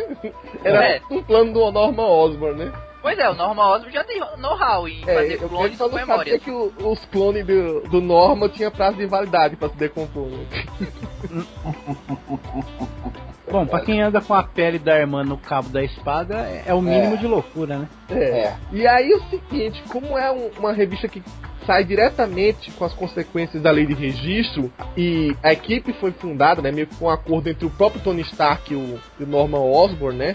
Isso também é tratado naquela é, frente de batalha lá da, da Guerra Civil, né? É, a gente percebe que tem alguns acordos discursos entre os dois lá. É, era uma equipe de vilões pra caçar personagens ou, é, a princípio, né, heróis que, que, não, que não aceitaram o registro. Isso. Só que o grande lance era o seguinte: é, eles já tinham uma coisa muito mal vista de a maioria da equipe serem vilões. Então, eles tinham que passar a- visualmente, né, para a população, né, a, a ideia de que eles estavam do lado certo agora. Eles estavam procurando uma redenção, como é a história natural de todos os Thunderbolts, né? Então, a princípio eles estavam caçando, né, que muitos ali até estavam querendo estar no hype de caçar heróis, né, de se vingar só pela maldade mesmo, mas não podia aparentar que tava, sei lá, matando o cara na frente das câmeras. Então, por exemplo, se eles estivessem caçando alguém, como foi o caso do Jack Flag, se surgisse os repórteres, eles até lamentavam, né? Puta merda, agora a gente só pode capturar ele, né? Tá pensando em arrancar a cabeça fora e agora a gente tem que fazer um showzinho nas câmeras. E aí por aí vai, né? Então, no caso do Jack Flag mesmo, é, ele tava tentando é, manter a, a, a paz, né? Proteger o bairro dele contra os marginais locais. Então ele soltava aqueles mísseis de detecção, tipo um, uns, É. uns dedos Tipo- duros, né? Que Tipo uns dronezinhos, né? os drones, é, os drones e o foguete ficou feio, né? Se fosse hoje, acho Pois que é. visualmente seria outra coisa. Tem razão. É, hoje em dia, hoje em dia a coisa funcionaria diferente. Naquela época era o que tinha. É, até folheando esses dias aí, quando eu tava folheando, o cara aí falou, putz, era um foguete, não é possível que era um foguete. Cara, pa- pa- parecia aqueles míssil de jogo da Atari, sabe? Sou É. velho mesmo. É, então eles, eles rodavam lá, é tipo um sinalizador. E era que meio que um aviso pro herói sem ser. O herói que não tava registrado, tipo, correr, né? Tipo assim, eita porra, fudeu, né? Um sinalizador aqui. É, e no caso do Jack Flag, não, ele disse assim, bom, eu vou ficar aqui e vou enfrentar essa galera. E ele, e ele sozinho deu uma pisa na, em quase todos ali. Então, E-. Eles meio que maquiaram o ataque, né? a- a- isso é uma ideia da própria Carla Soffen, né? Da, da Rocha Lunar, de explodir os carros ao redor. Quando o Venom tava descontrolado e atingiu lá, ó, se eletrocutou de ele se debater no chão e ela dizer que foi o ataque do cara, então ela maquiava as coisas, né? Pra, digamos assim, aparentar que o vilão era uma grande ameaça, eles não estavam fazendo tão feio, né? Mas no fim das contas eu acho que nem precisava maquiar tanto assim, embora ela maquiasse até muito, porque, cara, o ódio pelo Capitão América naquele pós-guerra civil tava tão grande que o, a comparação que o repórter faz lá com o Jack Flegg é como se ele tivesse achado o filho do Osama Bin Laden nos Estados Unidos com a bomba na mão. Pois é, pois é, ele fala Nossa. isso. Então, isso, isso é uma coisa muito legal que o Ellis fez né, nesse arco, né? Porque assim, ele mostrou como, como a mídia pode trabalhar em prol do governo, né? Ela pode, ela pode manipular tudo, né? Porque a partir daí, cara, tinha, era como se fosse um reality show que eles iam atacar, né? Os é. jornalistas tudo junto filmando, tem o lance. Uh, tinha merchandise, cara. Merchandise, Os bonequinhos e o Capitão Com... América era o vilão. É, Compre o seu Thunderbolt preferido. Isso é muito legal. Eu lembrei daqueles programas brasileiros que mostra a equipe invadindo com a polícia a favela, sabe? É. Não, vamos, vamos. Vem, vem, cuidado, cuidado, cuidado, cuidado. essa, isso, ideia, essa era a ideia do Speedball, quando ele é, os novos guerreiros atacarem lá, né? É, Mas não deu certo pra eles. É exatamente isso, exatamente isso. Mas o que eu acho mais engraçado foi que o próprio Norman Osborn fala isso, descaradamente vocês falaram, que ele queria a Soprano na, na equipe não por causa dos talentos dela, por, por nada mais. Era porque ela podia vender bonequinhos, que ela era uma figura é, conhecida. É, exatamente. É, é, você é colecionável. E ela o quê?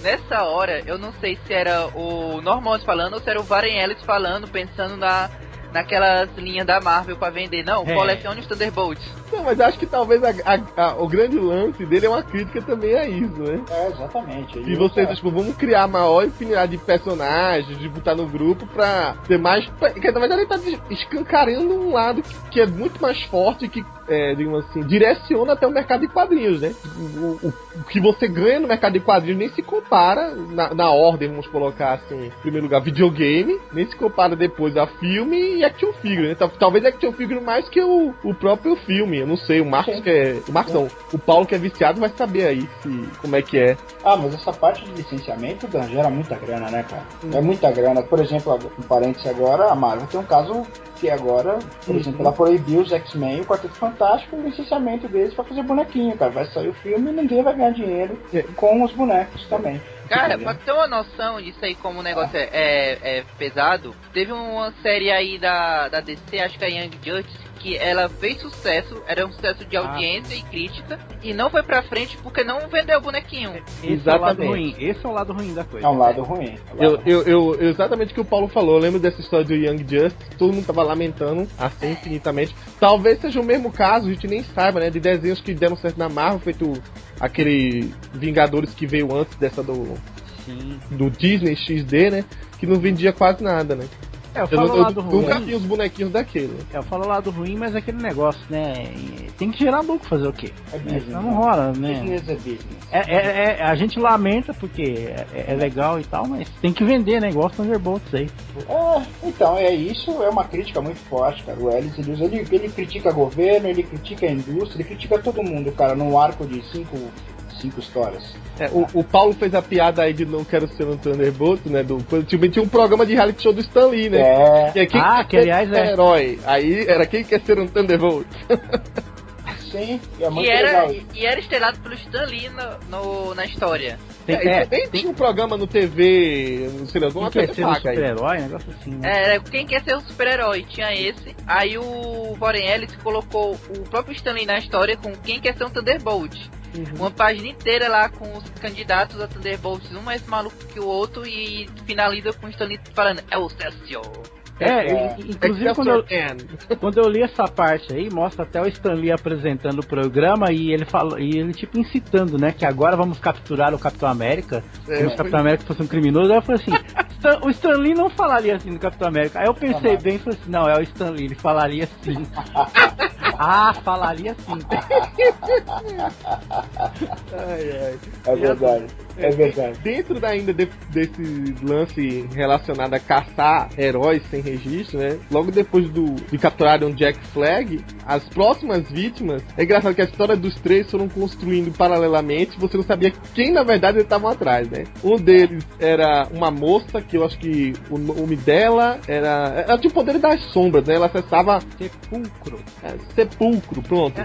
Ela até fala dois nomes que ela mudou de nome numa época lá, mas acho que o último foi Sepulcro mesmo. É, e ela tipo, era tipo um manto é, que acessa os poderes mais fácil. né? É, um manto que se veste melhor. É o manto sem depressão, né? É um manto sem adaga.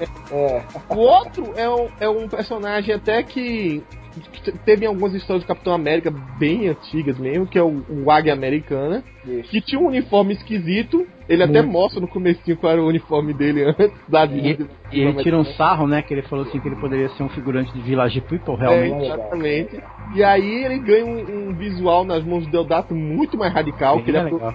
ele aproveita o capacete de motoqueiro dele e faz um, um tipo de lance que parece uma viseira com a águia, sabe? Fica- Ele não perde a identidade indígena dele e, na verdade, vira um, indí- um índio dos dias de hoje, né? Moderno, né? Moderno, com um tipo Blaze, né? Era o mesmo cara de antes, só que pros dias de hoje. E ele, na verdade, se mete nessa porque ele, tipo, era daquela região, né? Era, tipo, o território dele, né? E aí chega um novo cara, um maluco lá de Nova York, que era fanzaço do Homem-Aranha, é, mas também se inspirava no, na tecnologia do, do Dr. Octopus, né? E criou o Aranha de Aço. Se eu não me engano, esse moleque tinha aparecido em algumas outras histórias do, do, Tinha, real, tinha, do tinha aparecido. Homem-Aranha. tinha, tanto é que ele apareceu, acho que foi na história do- em duas histórias. A primeira é que ele tava querendo ser fã do, do Dr. Octopus e termina virando fã do Aranha. Lá que se fazendo tipo um aranha, só que não era aranha de aço ainda, era tipo um Homem-Aranha com, com as próteses malucas. É, só que ele era um adolescente gordinho e por aí vai. Aí ele, na história seguinte, que acho que é do Peter David, que ele vai Ah. fazer um team-up. Ele, o Groxo e o Homem-Sapo. Nossa. Era aquele cara. É aquele cara.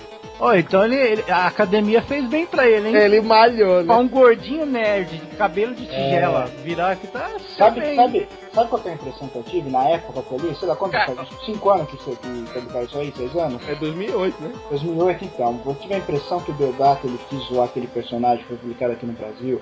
Eu acho que era Aracna, Aracne, que saiu no. no Parecido, é ver- Aracne. é, é Aracne, é muito parecido. Eu lembrei visual. também, na, Na época eu achava que o Deodato queria, tipo, falar, mano, vamos matar, já que vai matar esse cara, vou fazer um cara parecido, porque era muito ruim aquilo, velho. Eu acho que ele jogou o visual parecido, porque é muito igual, velho. Não é Cara, ma- mas uma coisa, se você quer emagrecer ou ficar bombado, seja desenhado pelo Deodato. Até o gordinho Boa. nerd. É verdade. você que tá fazendo academia aí, meu Não amigo. precisa, né? Não Ah, Você mas já aquele- sabe onde você É. tem que fazer, né? É. Disque 0800 barra Mike Deodato. É. Vai deixar um galã. O, o uso da roupa do cara, velho, era muito melhor do que do Octopus. Cada tentáculo daquele É. fazia uma coisa. É, Jogava ácido, jogava coisa. O, o, o, o, carinha que não era nada, que era um Zé Ninguém, virou. Ele, ele deu conta dos Thunderbolts no começo. né? Exatamente, pra quem era o garoto aranha se deu É. muito bem. É, só que no meio da conversa lá, né, ele meio que se distraiu e perdeu a mão, coitado. É. Não perdeu a mão, não, perdeu o braço Perdeu? inteiro. O braço todo, né? Perdeu não, o bra- o braço foi devorado, né? Cara, é, Um é- é- canibal, essa cena do Deodato, ele, ele mesmo vibra com essa cena, né? né? Ah, tipo, delirou, né? Que ele até comentou que eu entrevistei ele lá na Paraíba É. mesmo, ele falou, né, que o Ellis é tipo um roteiro muito macabro, velho. De quando você lê, ele ficou inspirado de fazer essa Que cena. Você vai ver que ele vai, vai entrando no clima mesmo. Vai, vai mesmo. Acho que nunca o Venom tinha feito um negócio desse. Acho que quadrinho assim mesmo, mainstream, fazendo umas coisas dessa. Não, não, Você não, não- explícito. Entre aspas, o protagonista. Não, não tinha, não tinha porque o teve, poxa, ó, teve a fase do, do Homem-Aranha, ele como personagem lá do. Quando ele começou a se envolver com o Motoqueiro Fantasma, lá que teve aquela fase de, de terror e tal, e nunca tinha nada parecido com isso não, cara. O Ellis que deu uma. deu uma hipada nele aí, velho. Ficou, ficou muito legal, velho. Era, o, o, o Venom do Ed Brock só ficava no papo, né? Que ele só É. falava assim que eu vou mastigar sua cabeça, não Pra sei não o que, mas nada. nunca foi a vias de fato. Agora o do É. Ellis foi a vias de fato. Não, do Ellis, ele não só queria mastigar a cabeça. Que tem uma fala lá que ele diz que quer enfiar a língua por dentro da boca do cara pra lamber o É, coração. não, ele tem, tem umas coisas que assim- porra é essa? É aquele negócio, a- a- o terror, às vezes não. O terror que não é gráfico, ele é mais terror do que o que é gráfico, né? É. Então ali, essa parte que ele fala que ele quer enfiar a língua, arrancar a cabeça da pessoa, enfiar a língua pelo pescoço e lamber o coração, assim em texto é muito mais chocante do que se mostrar. Se mostrar é verdade. A, a- a prova disso, a prova desse negócio da força do, do, do texto, é, tá justamente no início dessa, dessa fase, quando mostra a entrevista ali com o mercenário, o mercenário contando lá que matou o pai e a criança. Ou seja, se fosse mostrado graficamente, não seria tão chocante quanto você vê da boca do personagem. isso. Você tem razão, cara. Você tem razão. É muito Você, você forte. fica ele falar imaginando o negócio. Mas até porque ele deixou cair o sorvete, você viu, Charlie, isso é tão bom, cara. É, cara. psicopata, né, velho? É. psicopata, velho. É, o me- O mercenário já tinha essa carga realmente, né? Ele- doente. né? É, tinha, já tinha. E eu acho que o, o lance todo que o Ellis conseguiu trabalhar é nessas psicopatias. Acho que o Ellis deve ter um pouco disso, não é possível. É, E aí ele, ele, ele trabalhou muito bem a da Carla, trabalhou muito bem a do Osborne, trabalhou né, todas essas partes aí, a do mercenário. Porque do mercenário você vê, cara, é a personificação do mercenário mais real que eu já vi, porque ela, ela trabalha naturalmente.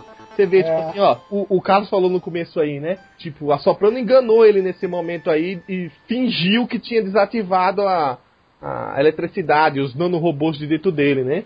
E aí ele, tá, ele chega, solta um sorrisinho, pega as duas sai, detona a cabeça do cara. Ele podia fugir dali, ele podia ir É. embora. Aí ele fala assim: Não, eu vou querer pegar aquele Agstop porque É eu um acho que o doente. cara é bom. E eu, tipo assim, ele é um desafio pra mim, eu vou pegar aquele cara e vou destruir aquele cara. É, é. E aí ele eu assim toma- mesmo. Ele toma no. Toma. Toma feio, velho. Porque o primeiro que não era qualquer um. Eu nem sei quais são os poderes daquele cara, velho. Ele te abre e fala. É poder, o kit super-herói Marvel feliz. Super força, super agilidade, essas coisas assim.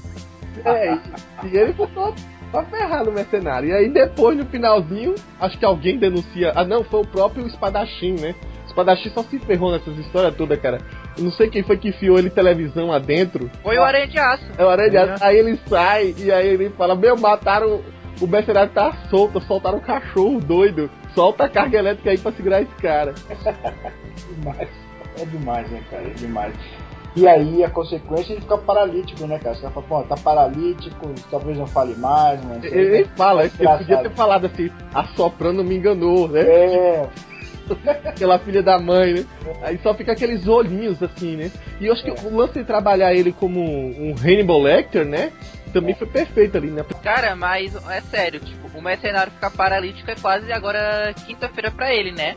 É que é direto, né? Coitado. É. Se bem que ele tem uns ossos, é, em algum momento ele não perdeu isso ainda. Ele tem parte, ou parece que o meio dos ossos dele de adamantio, né? É, sim. O Kevin Smith tinha falado isso, mas eu, ve- eu Não, mas alguém Sim. antes colocou isso nele.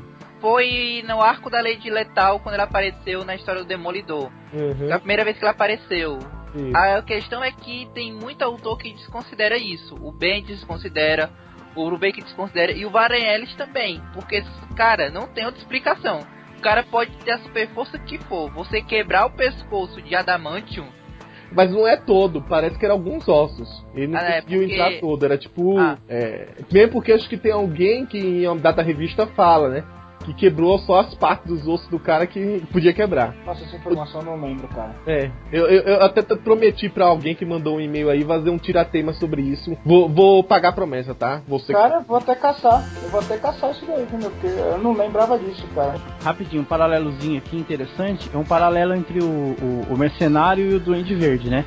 Que é, os dois sofrem da síndrome do valentão. A síndrome Sim. do valentão é aquele cara que bate em todo mundo, só que ele tem aquela pessoa que ele mais odeia, e ele mais odeia porque ele sabe que ele não pode derrotar, porque no fundo É ele tem medo. É o. Duende, o Osborne, tem aquele negócio. Ele quer pegar o aranha, mas ele nunca vai pegar o aranha. Porque no fundo, no fundo, ele tem medo. Tem medo. Entendeu? Tem medo. O mercenário tem uma cena, inclusive, que ele é, é bem parecido com isso. Que, assim, o Nemesis dele é o Demolidor. Então, assim, ele é temido por todo mundo, ele faz e acontece. Mas chega uma parte, ele pode fazer o que ele quiser. Aí, quando oferecem pra ele o que ele quer fazer, assim, quando a gente vai pegar o Demolidor? É. Porque ele sabe que ele não pode. Sozinho ele não consegue, entendeu? É, é bem interessante esse- é, o paralelo entre os dois, assim. O tipo Ah. de vilão, né? É, mas assim, o que eu acho legal também é que se for pegar o próprio Norman Osborn da forma, somente, assim, ou isso aí já vinha no crescendo quem lia as histórias do Homem-Aranha. Mas o Warren Ellis ele praticamente escancarou isso de uma vez. Todo mundo fala que a Marvel não tinha um vilão tipo um Lex Luthor ou um Coringa da vida. E praticamente depois disso aí o Norman Osborn virou um cara que funciona como se fossem os dois na Como se- Marvel. Exatamente. E ao Isso. mesmo tempo, ele não, ele não. Primeiro, não foi criado com É. essa intenção, né? É, Totalmente diferente. aham. E, e foi uma coisa bem natural, né? É, foi uma evolução do personagem e a evolução dele como vilão, que aí ele se torna praticamente um vilão a nível de universo Marvel, porque antes ele era um vilão bem mais local, só do Homem-Aranha. Isso também evoluiu até o próprio Homem-Aranha como, como herói, porque de certa forma você deu para quem quem não lia Homem-Aranha percebeu o nível de ameaça que o Aranha conseguiu segurar anos e anos que só agora explodiu para todo o resto do universo. É, apesar de, sim, se a gente for contar esses anos e anos, teve um baita intervalo aí no meio, né? É, mas Intervalo de supor, é, mas essas décadas aí o cara tava manipulando tudo pra segunda saga do clone, né? É, tava demorando tanto pra fazer o plano pra sair aquela bosta de saga. Né? tipo, décadas e décadas, o roteirista passou uma cagada daquela, mas enfim. É, não, é que ele olhou assim, ah não, vou dar minha chance pro meu filho. Aí só quando o filho morreu que ele, ah, agora é minha vez. A dúvida que eu tinha sobre esse arco era simples. Eu sei que isso é uma questão mais editorial do que no enredo. Mas por que diabos não mandaram esses caras atrás dos novos, novos Vingadores? Não, deram nenhuma justificativa, assim. Hum, Eu, eu acho que foi por protecionismo do, do Tony. Você lembra que o Tony fingia, fingia estar caçando os novos Vingadores a todo momento? Você Pois pode é. olhar. Em vários arcos do, do Tom Bendis que estipulou isso, entendeu?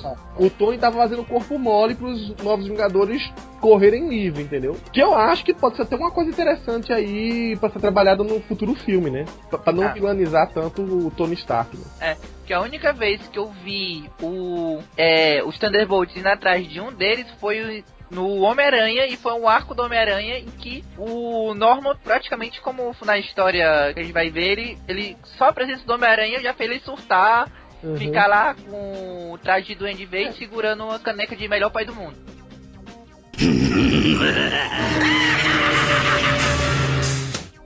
E o segundo arco é, chama-se Anjos Enjaulados. Basicamente, é, é, continua aquela ideia deles estarem caçando é, super poderosos que estejam é, rodando por aí, fazendo justiça com, própria- com as próprias mãos. Só que ele, dura- no comecinho desse arco, eles estão começando a catar alguns super poderosos que são realmente com poderes descomunais. Num desses aí, é, num desses casos, até um cara que praticamente desmonta os policiais de uma delegacia inteirinha e eles se entregam são quatro pessoas que praticamente têm alguns poderes de alguma maneira relacionados com poderes psionicos.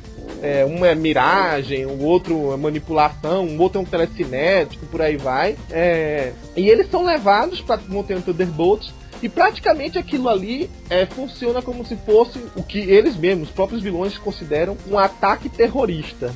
Só que em vez de usar uma bomba, eles usaram quatro pessoas telepáticas para acender o pavio do que são as verdadeiras bombas ali, que são os vilões, né? São, são os próprios Thunderbolts, né? É, nesse meio tempo, a gente vê também outras perspectivas sendo trabalhadas, né? O caso mesmo do suplício que a gente tinha comentado, né? Dele estar se descontrolando, no meio da missão ele tá batendo cabeça, por aí vai. É, faz com que um, o Conselho de Super-Humanos que é tipo um órgão do governo que subsidiava os próprios Thunderbolts, né? Mande o Dr. Samson, né? Meio que contrariado pelo Norman, né? Se fosse pela parte do Norman, ele queria que fosse a própria Carla que cuidasse do suplício, né? Mas ele manda o, o Dr. Samus para analisar, para averiguar o que está acontecendo com o Rob Baldi, né? Querendo ou não, ele é um, um herói de fato que falhou em determinado momento. E tem poderes descomunais, né? An- Antes do próprio Samson chegar, a gente vê que ele se descontrola em determinado momento para atacar um presidiário que tava cutucando ele. Quase destrói lá a prisão da Montanha Thunderbolt. E o jeito da, da Rocha Lunar cuidar dele, assim, é ótimo, né? Ela pega, arremessa ele contra a parede e derruba ele. Pronto, ele tá- agora tá quieto. É, e a gente vê que esses caras que estão infiltrados aí, eles começam aos poucos é, mexer na cabeça deles, né? Mexer um pouco na, no próprio Venom, Macarga, que tava um pouco se sentindo mal do simbionte tá fazendo tanta coisa ruim, né? Comendo braço à torta direito. Ele até se incomodava com as piadinhas do grupo, né? se alguém falava, É. olha, o- o- ele não comeu um braço hoje, ele. Você não precisa falar isso. É. Por que você tá Direto, falando né? desse jeito? Pô, cara, eu, não mas- sou, eu não sou canibal. É. Só gosto de Na época, segundo a Soprano, antes o Venom era conhecido como o cara que apanhava duas vezes por mês no Homem-Aranha. Depois daquilo ali, ele passou a ser conhecido como o policial canibal monstruoso do governo. É, o povo tá Aí- se entregando antes de. Ah, tem um Venom aqui, por favor. Me prenda, me prenda, eu me entrego. E Pedro, senão ele vai me comer. Pera lá, gente. Vai É. me comer. A né? própria Carla, ela, ela tava fora da equipe de campo nesse momento, né? Ela tinha levado uma coça do, do águia do águia americano, né? Que durante o combate da, do volume anterior, a primeira coisa que ele fez foi colocar ela longe do combate, né? Soltou uma flecha que prendeu o braço dela no avião lá, aí ela tá- tava se restaurando ainda. E aí, Cara, quando- mas isso aí tem que ser contado porque isso aí foi, de, foi show. O, prendeu o braço no avião, o avião ainda voando. Quando, Ela, é, praticamente o braço foi dividido em dois ali. rasgou o pulso, né? É, na verdade o avião ia sair, né? Ele tava planando É. pra eles saírem. Quando foi na hora empuxo. que ela sair, ele jogou a flecha e o avião foi. É, demais. Aí levou metade do braço dela junto. É, cara, foi bacana porque é, é, o desenho do Deodato, Deodato é, é muito realista. Então quando ele coloca isso no papel, dá dor, né? Você Chega a doer, né? É, você sente os ossos, os seus ossos É. partindo junto com a mão da menina. É foda. Bom, e aí a equipe toda, você vê que ela tá, tá indisposta. A própria Soprano com o Homem Radioativo tá tentando ver se desarticula a, a equipe, né?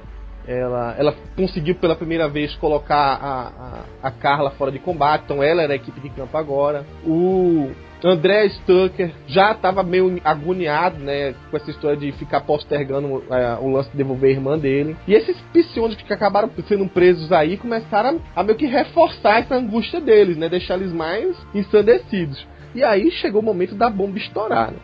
Que aí foi Thunderbolt contra Thunderbolt. E, e essas batalhas aí, dá impressão. Engraçado, esse quarteto de, de psionicos aí é o quarteto bucha, né?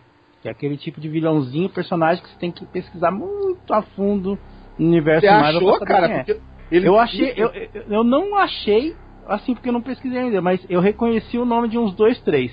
E é outros que escaparam da- das garras do, do Mark Greenwald, viu? Também. Cara, É, escaparam pra é. morrer com eles, né? Escapou pra morrer com eles, mas enfim, tinha que morrer na mão de alguém, porque Alguém, é, tem é que fazer personagem que não serve pra nada, então foi usado ali como buchinha mesmo. Né? E, assim, engraçado, não, não querendo corrigir o roteiro do Ellis, mas eu li essa, esse arco e ele tem um clima tão claustrofóbico. Sabe um vilão que combinaria com esse clima? O pesadelo do É. Doutor Estranho. Eu falei, É. poxa, poderiam ter usado ele pra alguma coisa ali. Porque, não sei, se- até pela arte do Deodato mesmo, mas praticamente a, é- esse arco todo ele se passa ali dentro da base deles, né? Sim, Então, Sim. você tem, pouco, você tem pouco plano aberto, você tem tudo, tudo fechado, é só parede, teto, é aquele negócio cheio de cano, cheio de fiação, parece que tá embaixo do esgoto. Cara, eu falei, cara, esse, esse, os Thunderbolts, eles se reúnem no Carandiru.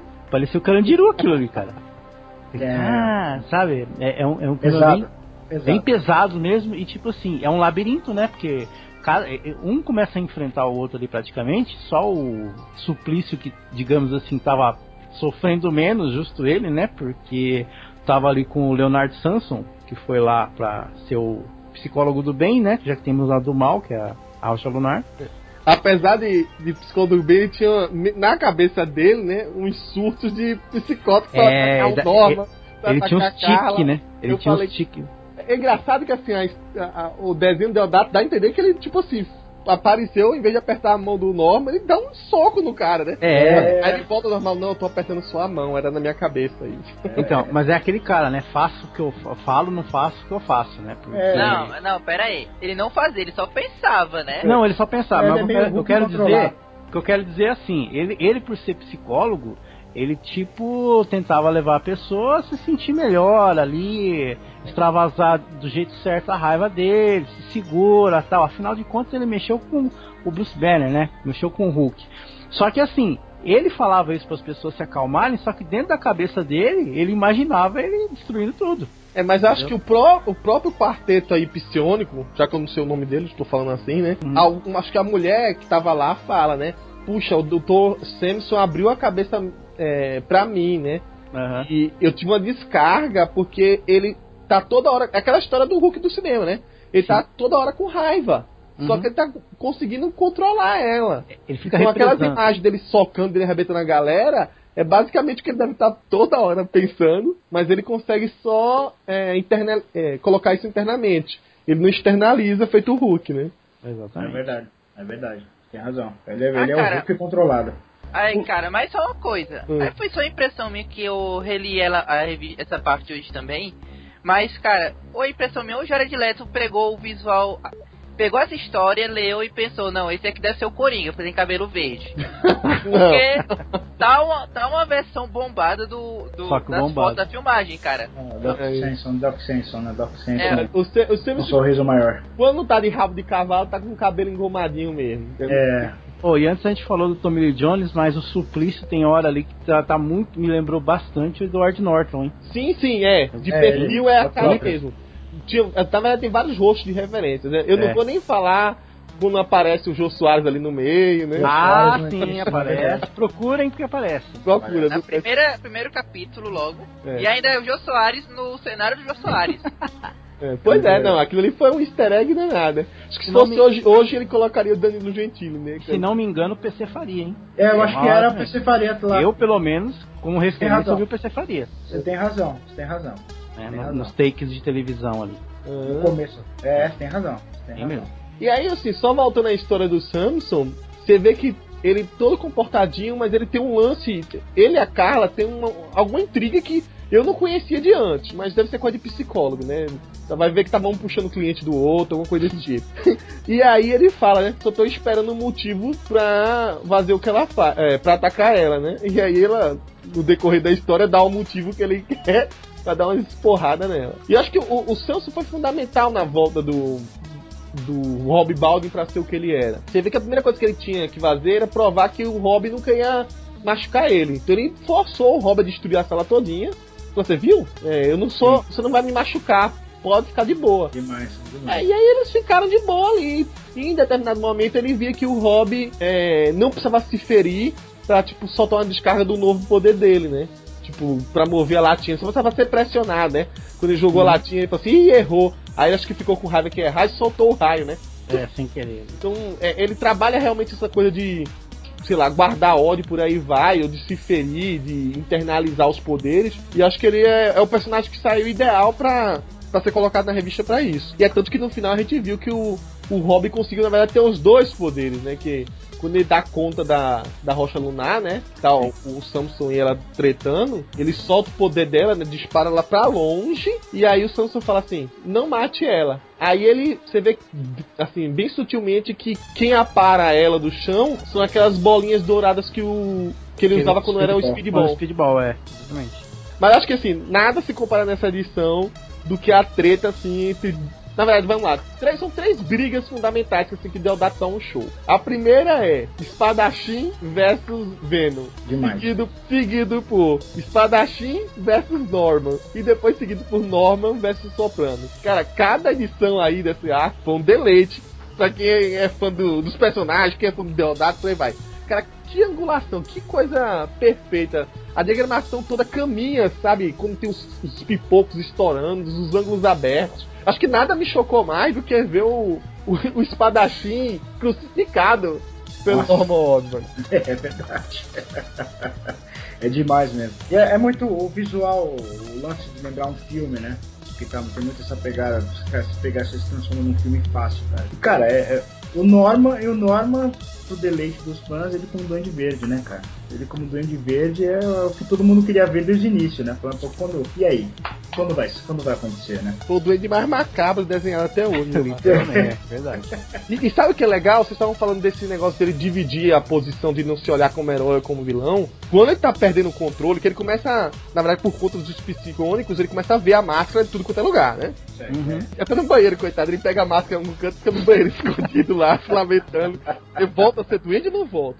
Aí ele resolve liberar geral, né? Quando ele libera geral, que tá puto porque o, o espadachim fez um, um, lá, um montinho contra ele, ele sai xingando, É. cara. E ele fala: Ah, porque eu tenho que resolver isso, porque só sobra pra mim, e eu contrato essa equipe de porcaria, são uns bandos de idiota que não sei o que, babá. E ele fala: Porque eu sou o duende, quem é o cara que tem que salvar o planeta? Quem é que tem que matar a loura se jogando da Spolt? Aí ele começa a misturar É. coisas boas com coisas ruins. É doidão, fez doidão. Como Doidão. se fosse um grande mérito. E pra você ter uma ideia, ele vai, assim, tipo, saltando é, aquela coisa egocêntrica pra chegar ao ponto de dizer que ele vai ser o presidente. É. Não, é. Tá surtou de vez. Que se a gente for pegar por terra X, ele já chegou a ser presidente, né?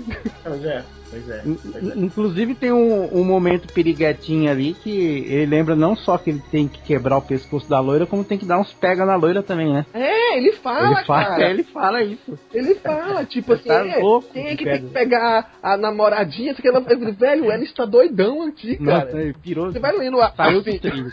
Você acha que é um monte de maluquice, mas se você for, lendo é, frase por frase, tem alguma coisa ali, cara. Não, alguma indireta com algum arco, com É. outra história, alguma A coisa. história do duende. mesmo. É, o, o, o Norman, o Norman é isso, cara. É o legal dele que na verdade não é o Norman Osborn, né? Na verdade é o, é o duende que tá sempre no controle, né? Ele, ele é uma marionete, né? A impressão que tem o tempo todo, né? O, o Norman, né? Ele é uma marionete do duende, cara. E, É e doente. temos que ressaltar também, assim, apesar de eles não terem nome, mas os, os bucha de canhão, né? Os soldados vermelhos, vamos dizer assim. Que eram aquele- aqueles guarda lá da, da Montanha Thunderbolts. Cara, tinha Coitado. certos momentos que eles eram brilhantes. Tipo, É. quando o Norma apareceu vestido de duende, né? Que eles ficaram olhando assim, ah, apavorados, eu não vou pedir minha demissão agora. E agora é hora.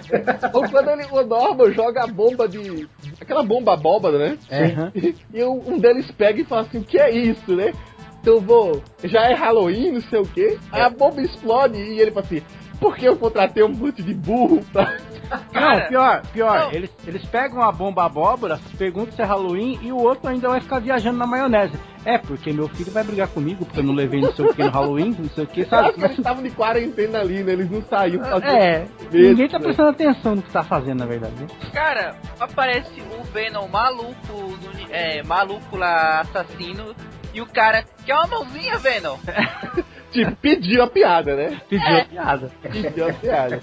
É uma vendo demais. Sem falar, o, tinha uma parte lá que eu, foi uma página inteira isso. Na verdade foram duas. A primeira foi, aí tinha lá dois personagens lá, dois desses guardas conversando. Aí um deles estava todo assim, encucado. Ah, você conhece o espadachim? Ah, ele é um maluco, por aí vai. Não, é que ele veio perguntar quanto eu ganho e ficou tão triste.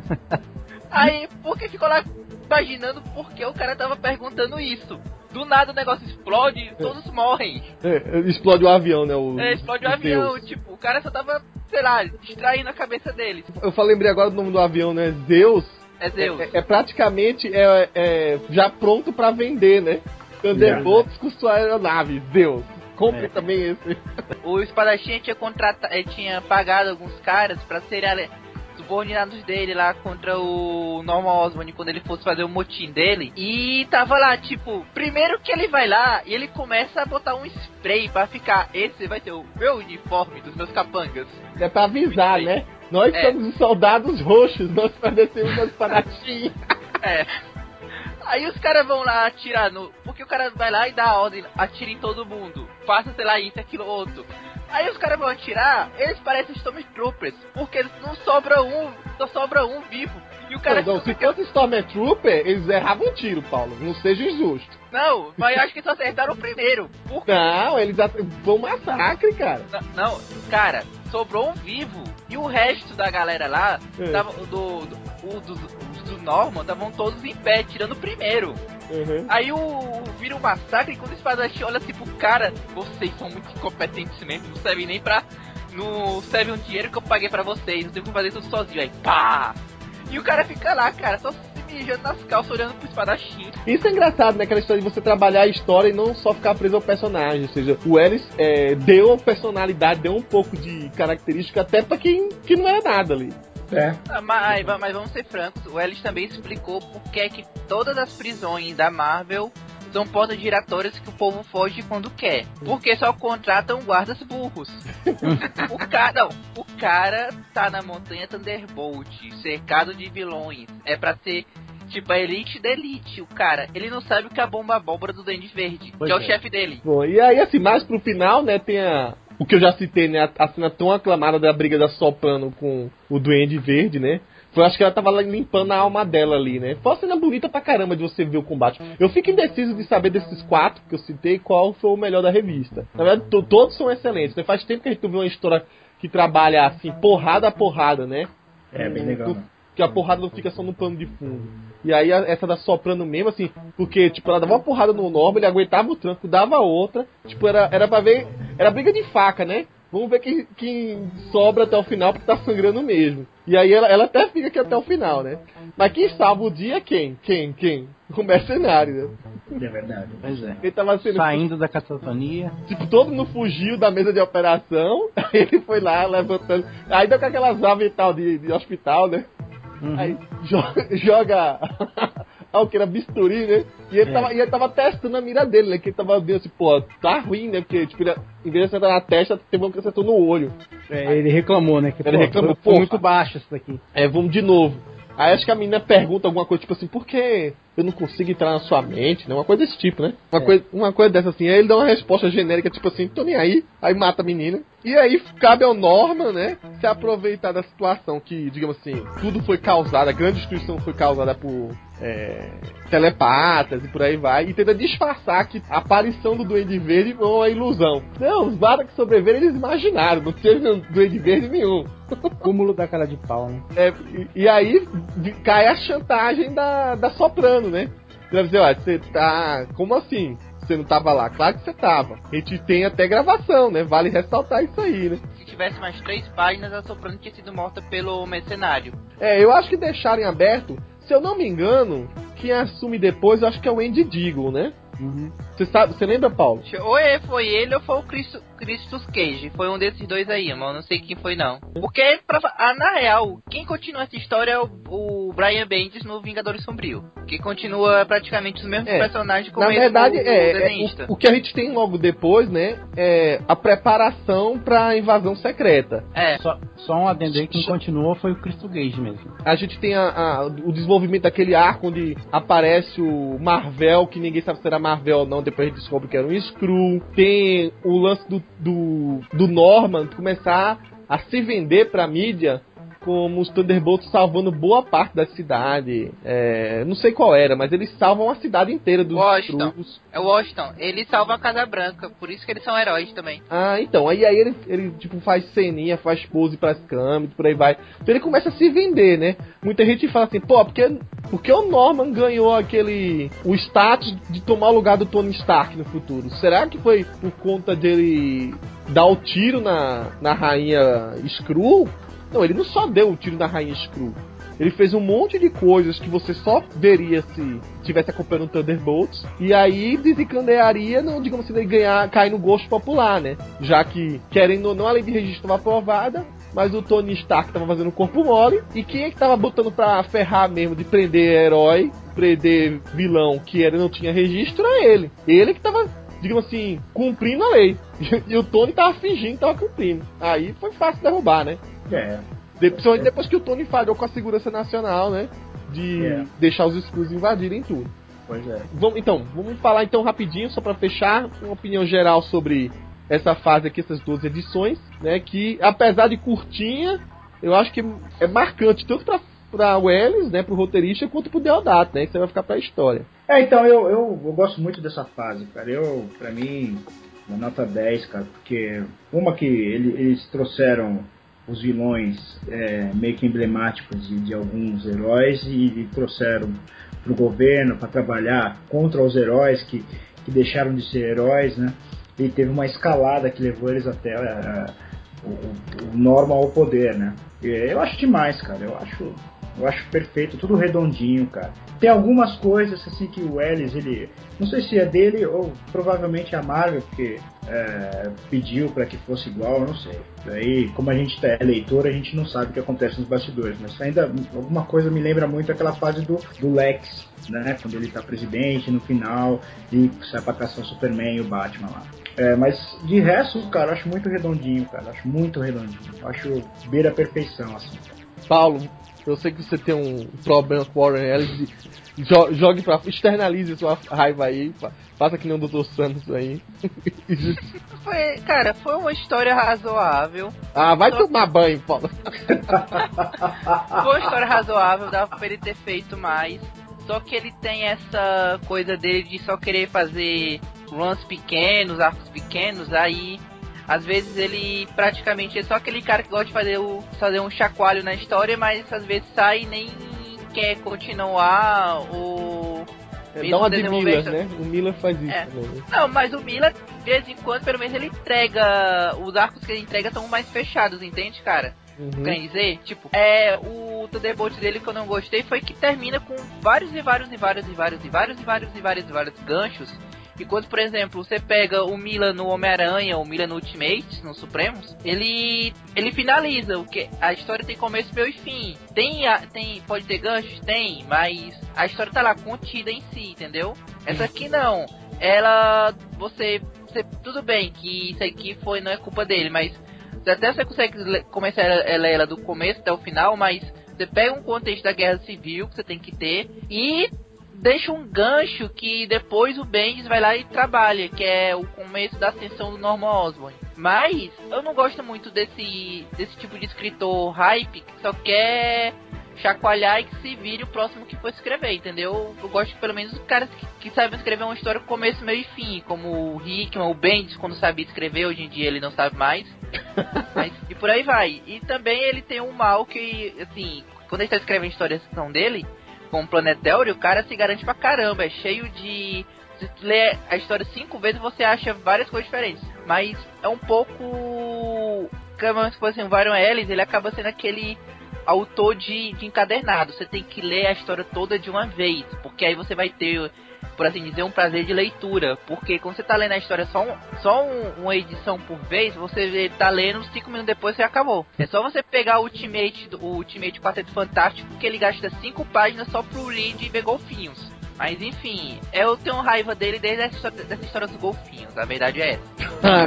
Mas, enfim. Você vê que o Paulo de Mama conta com os golfinhos.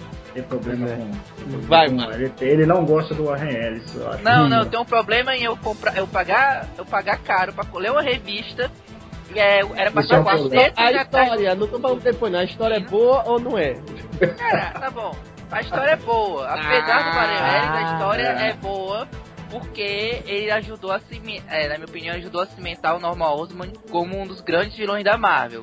Ah, cara, é um arco que pra mim ficou bonitinho pra ter encadernado aqui, porque, porra, eu gosto do Warren Ellis, tá? Apesar de, de alguns apesares que todos têm, mas esse aqui eu gostei bastante, principalmente a questão. Tem muita questão narrativa aqui, como eu falei.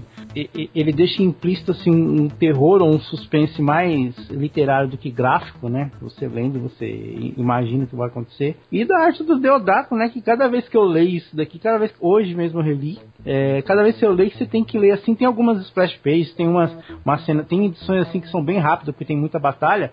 Mas, meu, você sempre procura em cada tijolinho, assim, se tem alguma coisinha que você desconfia, sabe? Aquela arte que você desconfia que tem um easter egg em cada, cada esquina ali. Isso eu acho bem legal. Eu reli, eu reli pra fazer esse programa aqui. Foi a mesma coisa. Eu comecei a perceber quem É, eram alguns rostos similares, assim. Ia ver as expressões até dos guardas, cara. Tipo assim, foi, foi uma, uma nova lida, né? Que você às vezes lê em mensal, em cima de mensal, uma revista atrás da outra. Quando você lê continuamente assim, o negócio deu outro um tom, né? Cara, e assim, como o Deodato é conterrâneo nosso, e, e às vezes você tromba com ele nos Facebook da vida tal, você começa a reler, com o tempo você vai reconhecendo gente dentro de redes sociais também, você fala assim, esse fulano aqui eu conheço, ele é amigo do Deodato, cara, tá, tá aqui Não, dentro. pior que é, né? Sabe, Não vou citar aqui, mas assim, Sim. amigos pessoais, músicos, É, cara, é, programas de TV, você vê também, realmente. é, é bem, é bem legal isso daí, cara. E, e, tipo assim, cada, cada- a próxima vez que eu reler, com certeza eu vou achar mais alguma coisinha que eu não vi agora. É um, é um arco bem legal. Th- Thunderbolts, no geral, acho. Foi um grupo que surgiu despretensiosamente na época que surgiu, mas foi muito bem conduzido, né? Pra desembocar nisso daqui, né? Cada fase, cada fase dos do grupo, ele, ele tem sua identidade e tal. E essa do Warren Ellis e do Deodato tem uma identidade que, vou falar, nota 10, cara. Eu só tenho uma coisa pra comentar, viu? Assim, eu, eu que sou fã do grupo, sou fã do, do Kurt Busiek, sou fã do que, que depois dele o que Fabiano César fez e achava que não ia ter ninguém que ia conseguir tipo mexer tanto na equipe, no cerne da equipe e fazer eu gostar. E, eles conseguiram, cara. Eu falei- Que eu Pois torcia até, falei, poxa, isso não parece o Thunderbolts, que é a reação natural de você que acompanha a equipe e gostar daqueles personagens. Sim. Mas assim, só de ver a, talvez a única membro original a agir com o caráter que ela tinha, que era no caso da Soprano, e ela lutar pelo que era o, o- a equipe, né, pelo que era ela de fato, É muito legal isso. é muito legal. É, é a mesma coisa do, do caso do de quem reclama muito do Homem-Aranha Superior, né? Você tem que interpretar que aquilo ali mudou completamente o que era o Homem-Aranha, mas ele quer falar que aquele não é exatamente o Homem-Aranha. Acho que a proposta da revista é fazer uma, um antiparalelo pra te dizer, olha, isso é, não é o Homem-Aranha, por isso é que Peter Parker é. Eu acho que é a mesma coisa do Thunderbolts. assim, Puxou de pior, pegou a coisa de psicopata, de gente que não queria se regenerar. Diz, olha, isso aqui são os Thunderbolts que não deram certo. Viu como é pesado errar nos vilões? Pois é. É, é, mais ou menos isso aí. Muito legal. Muito legal. Você falou tudo. Agradeço a presença aí do Carlos Grit. Eu que agradeço o convite, viu? Foi muito legal. Viu? Obrigado aí. A, a ideia é assim, que a gente sempre chame pessoas pra vir pra cá. A gente fica meio que fechando nós nessa panela aqui, é porque a gente esquece às vezes, né, Marcos? É, né? A gente chega e fala assim, putz, vamos fazer um programa agora. Sobre o quê? Aí puxa um, puxa outro, leu, leu, não leu, não. Beleza, vamos gravar agora. Aí grava de um dia por outro, às vezes. Ó, eu só, tô sempre lendo essas, essas coisas aí, cara. Eu leio também, sou leitor. Que um dia que quiser convidar, fica à vontade, né, meu? Tô, tô disponível sempre. Então Muito tá. obrigado. Valeu, Carlos. E aí a gente volta então no próximo programa. Até lá.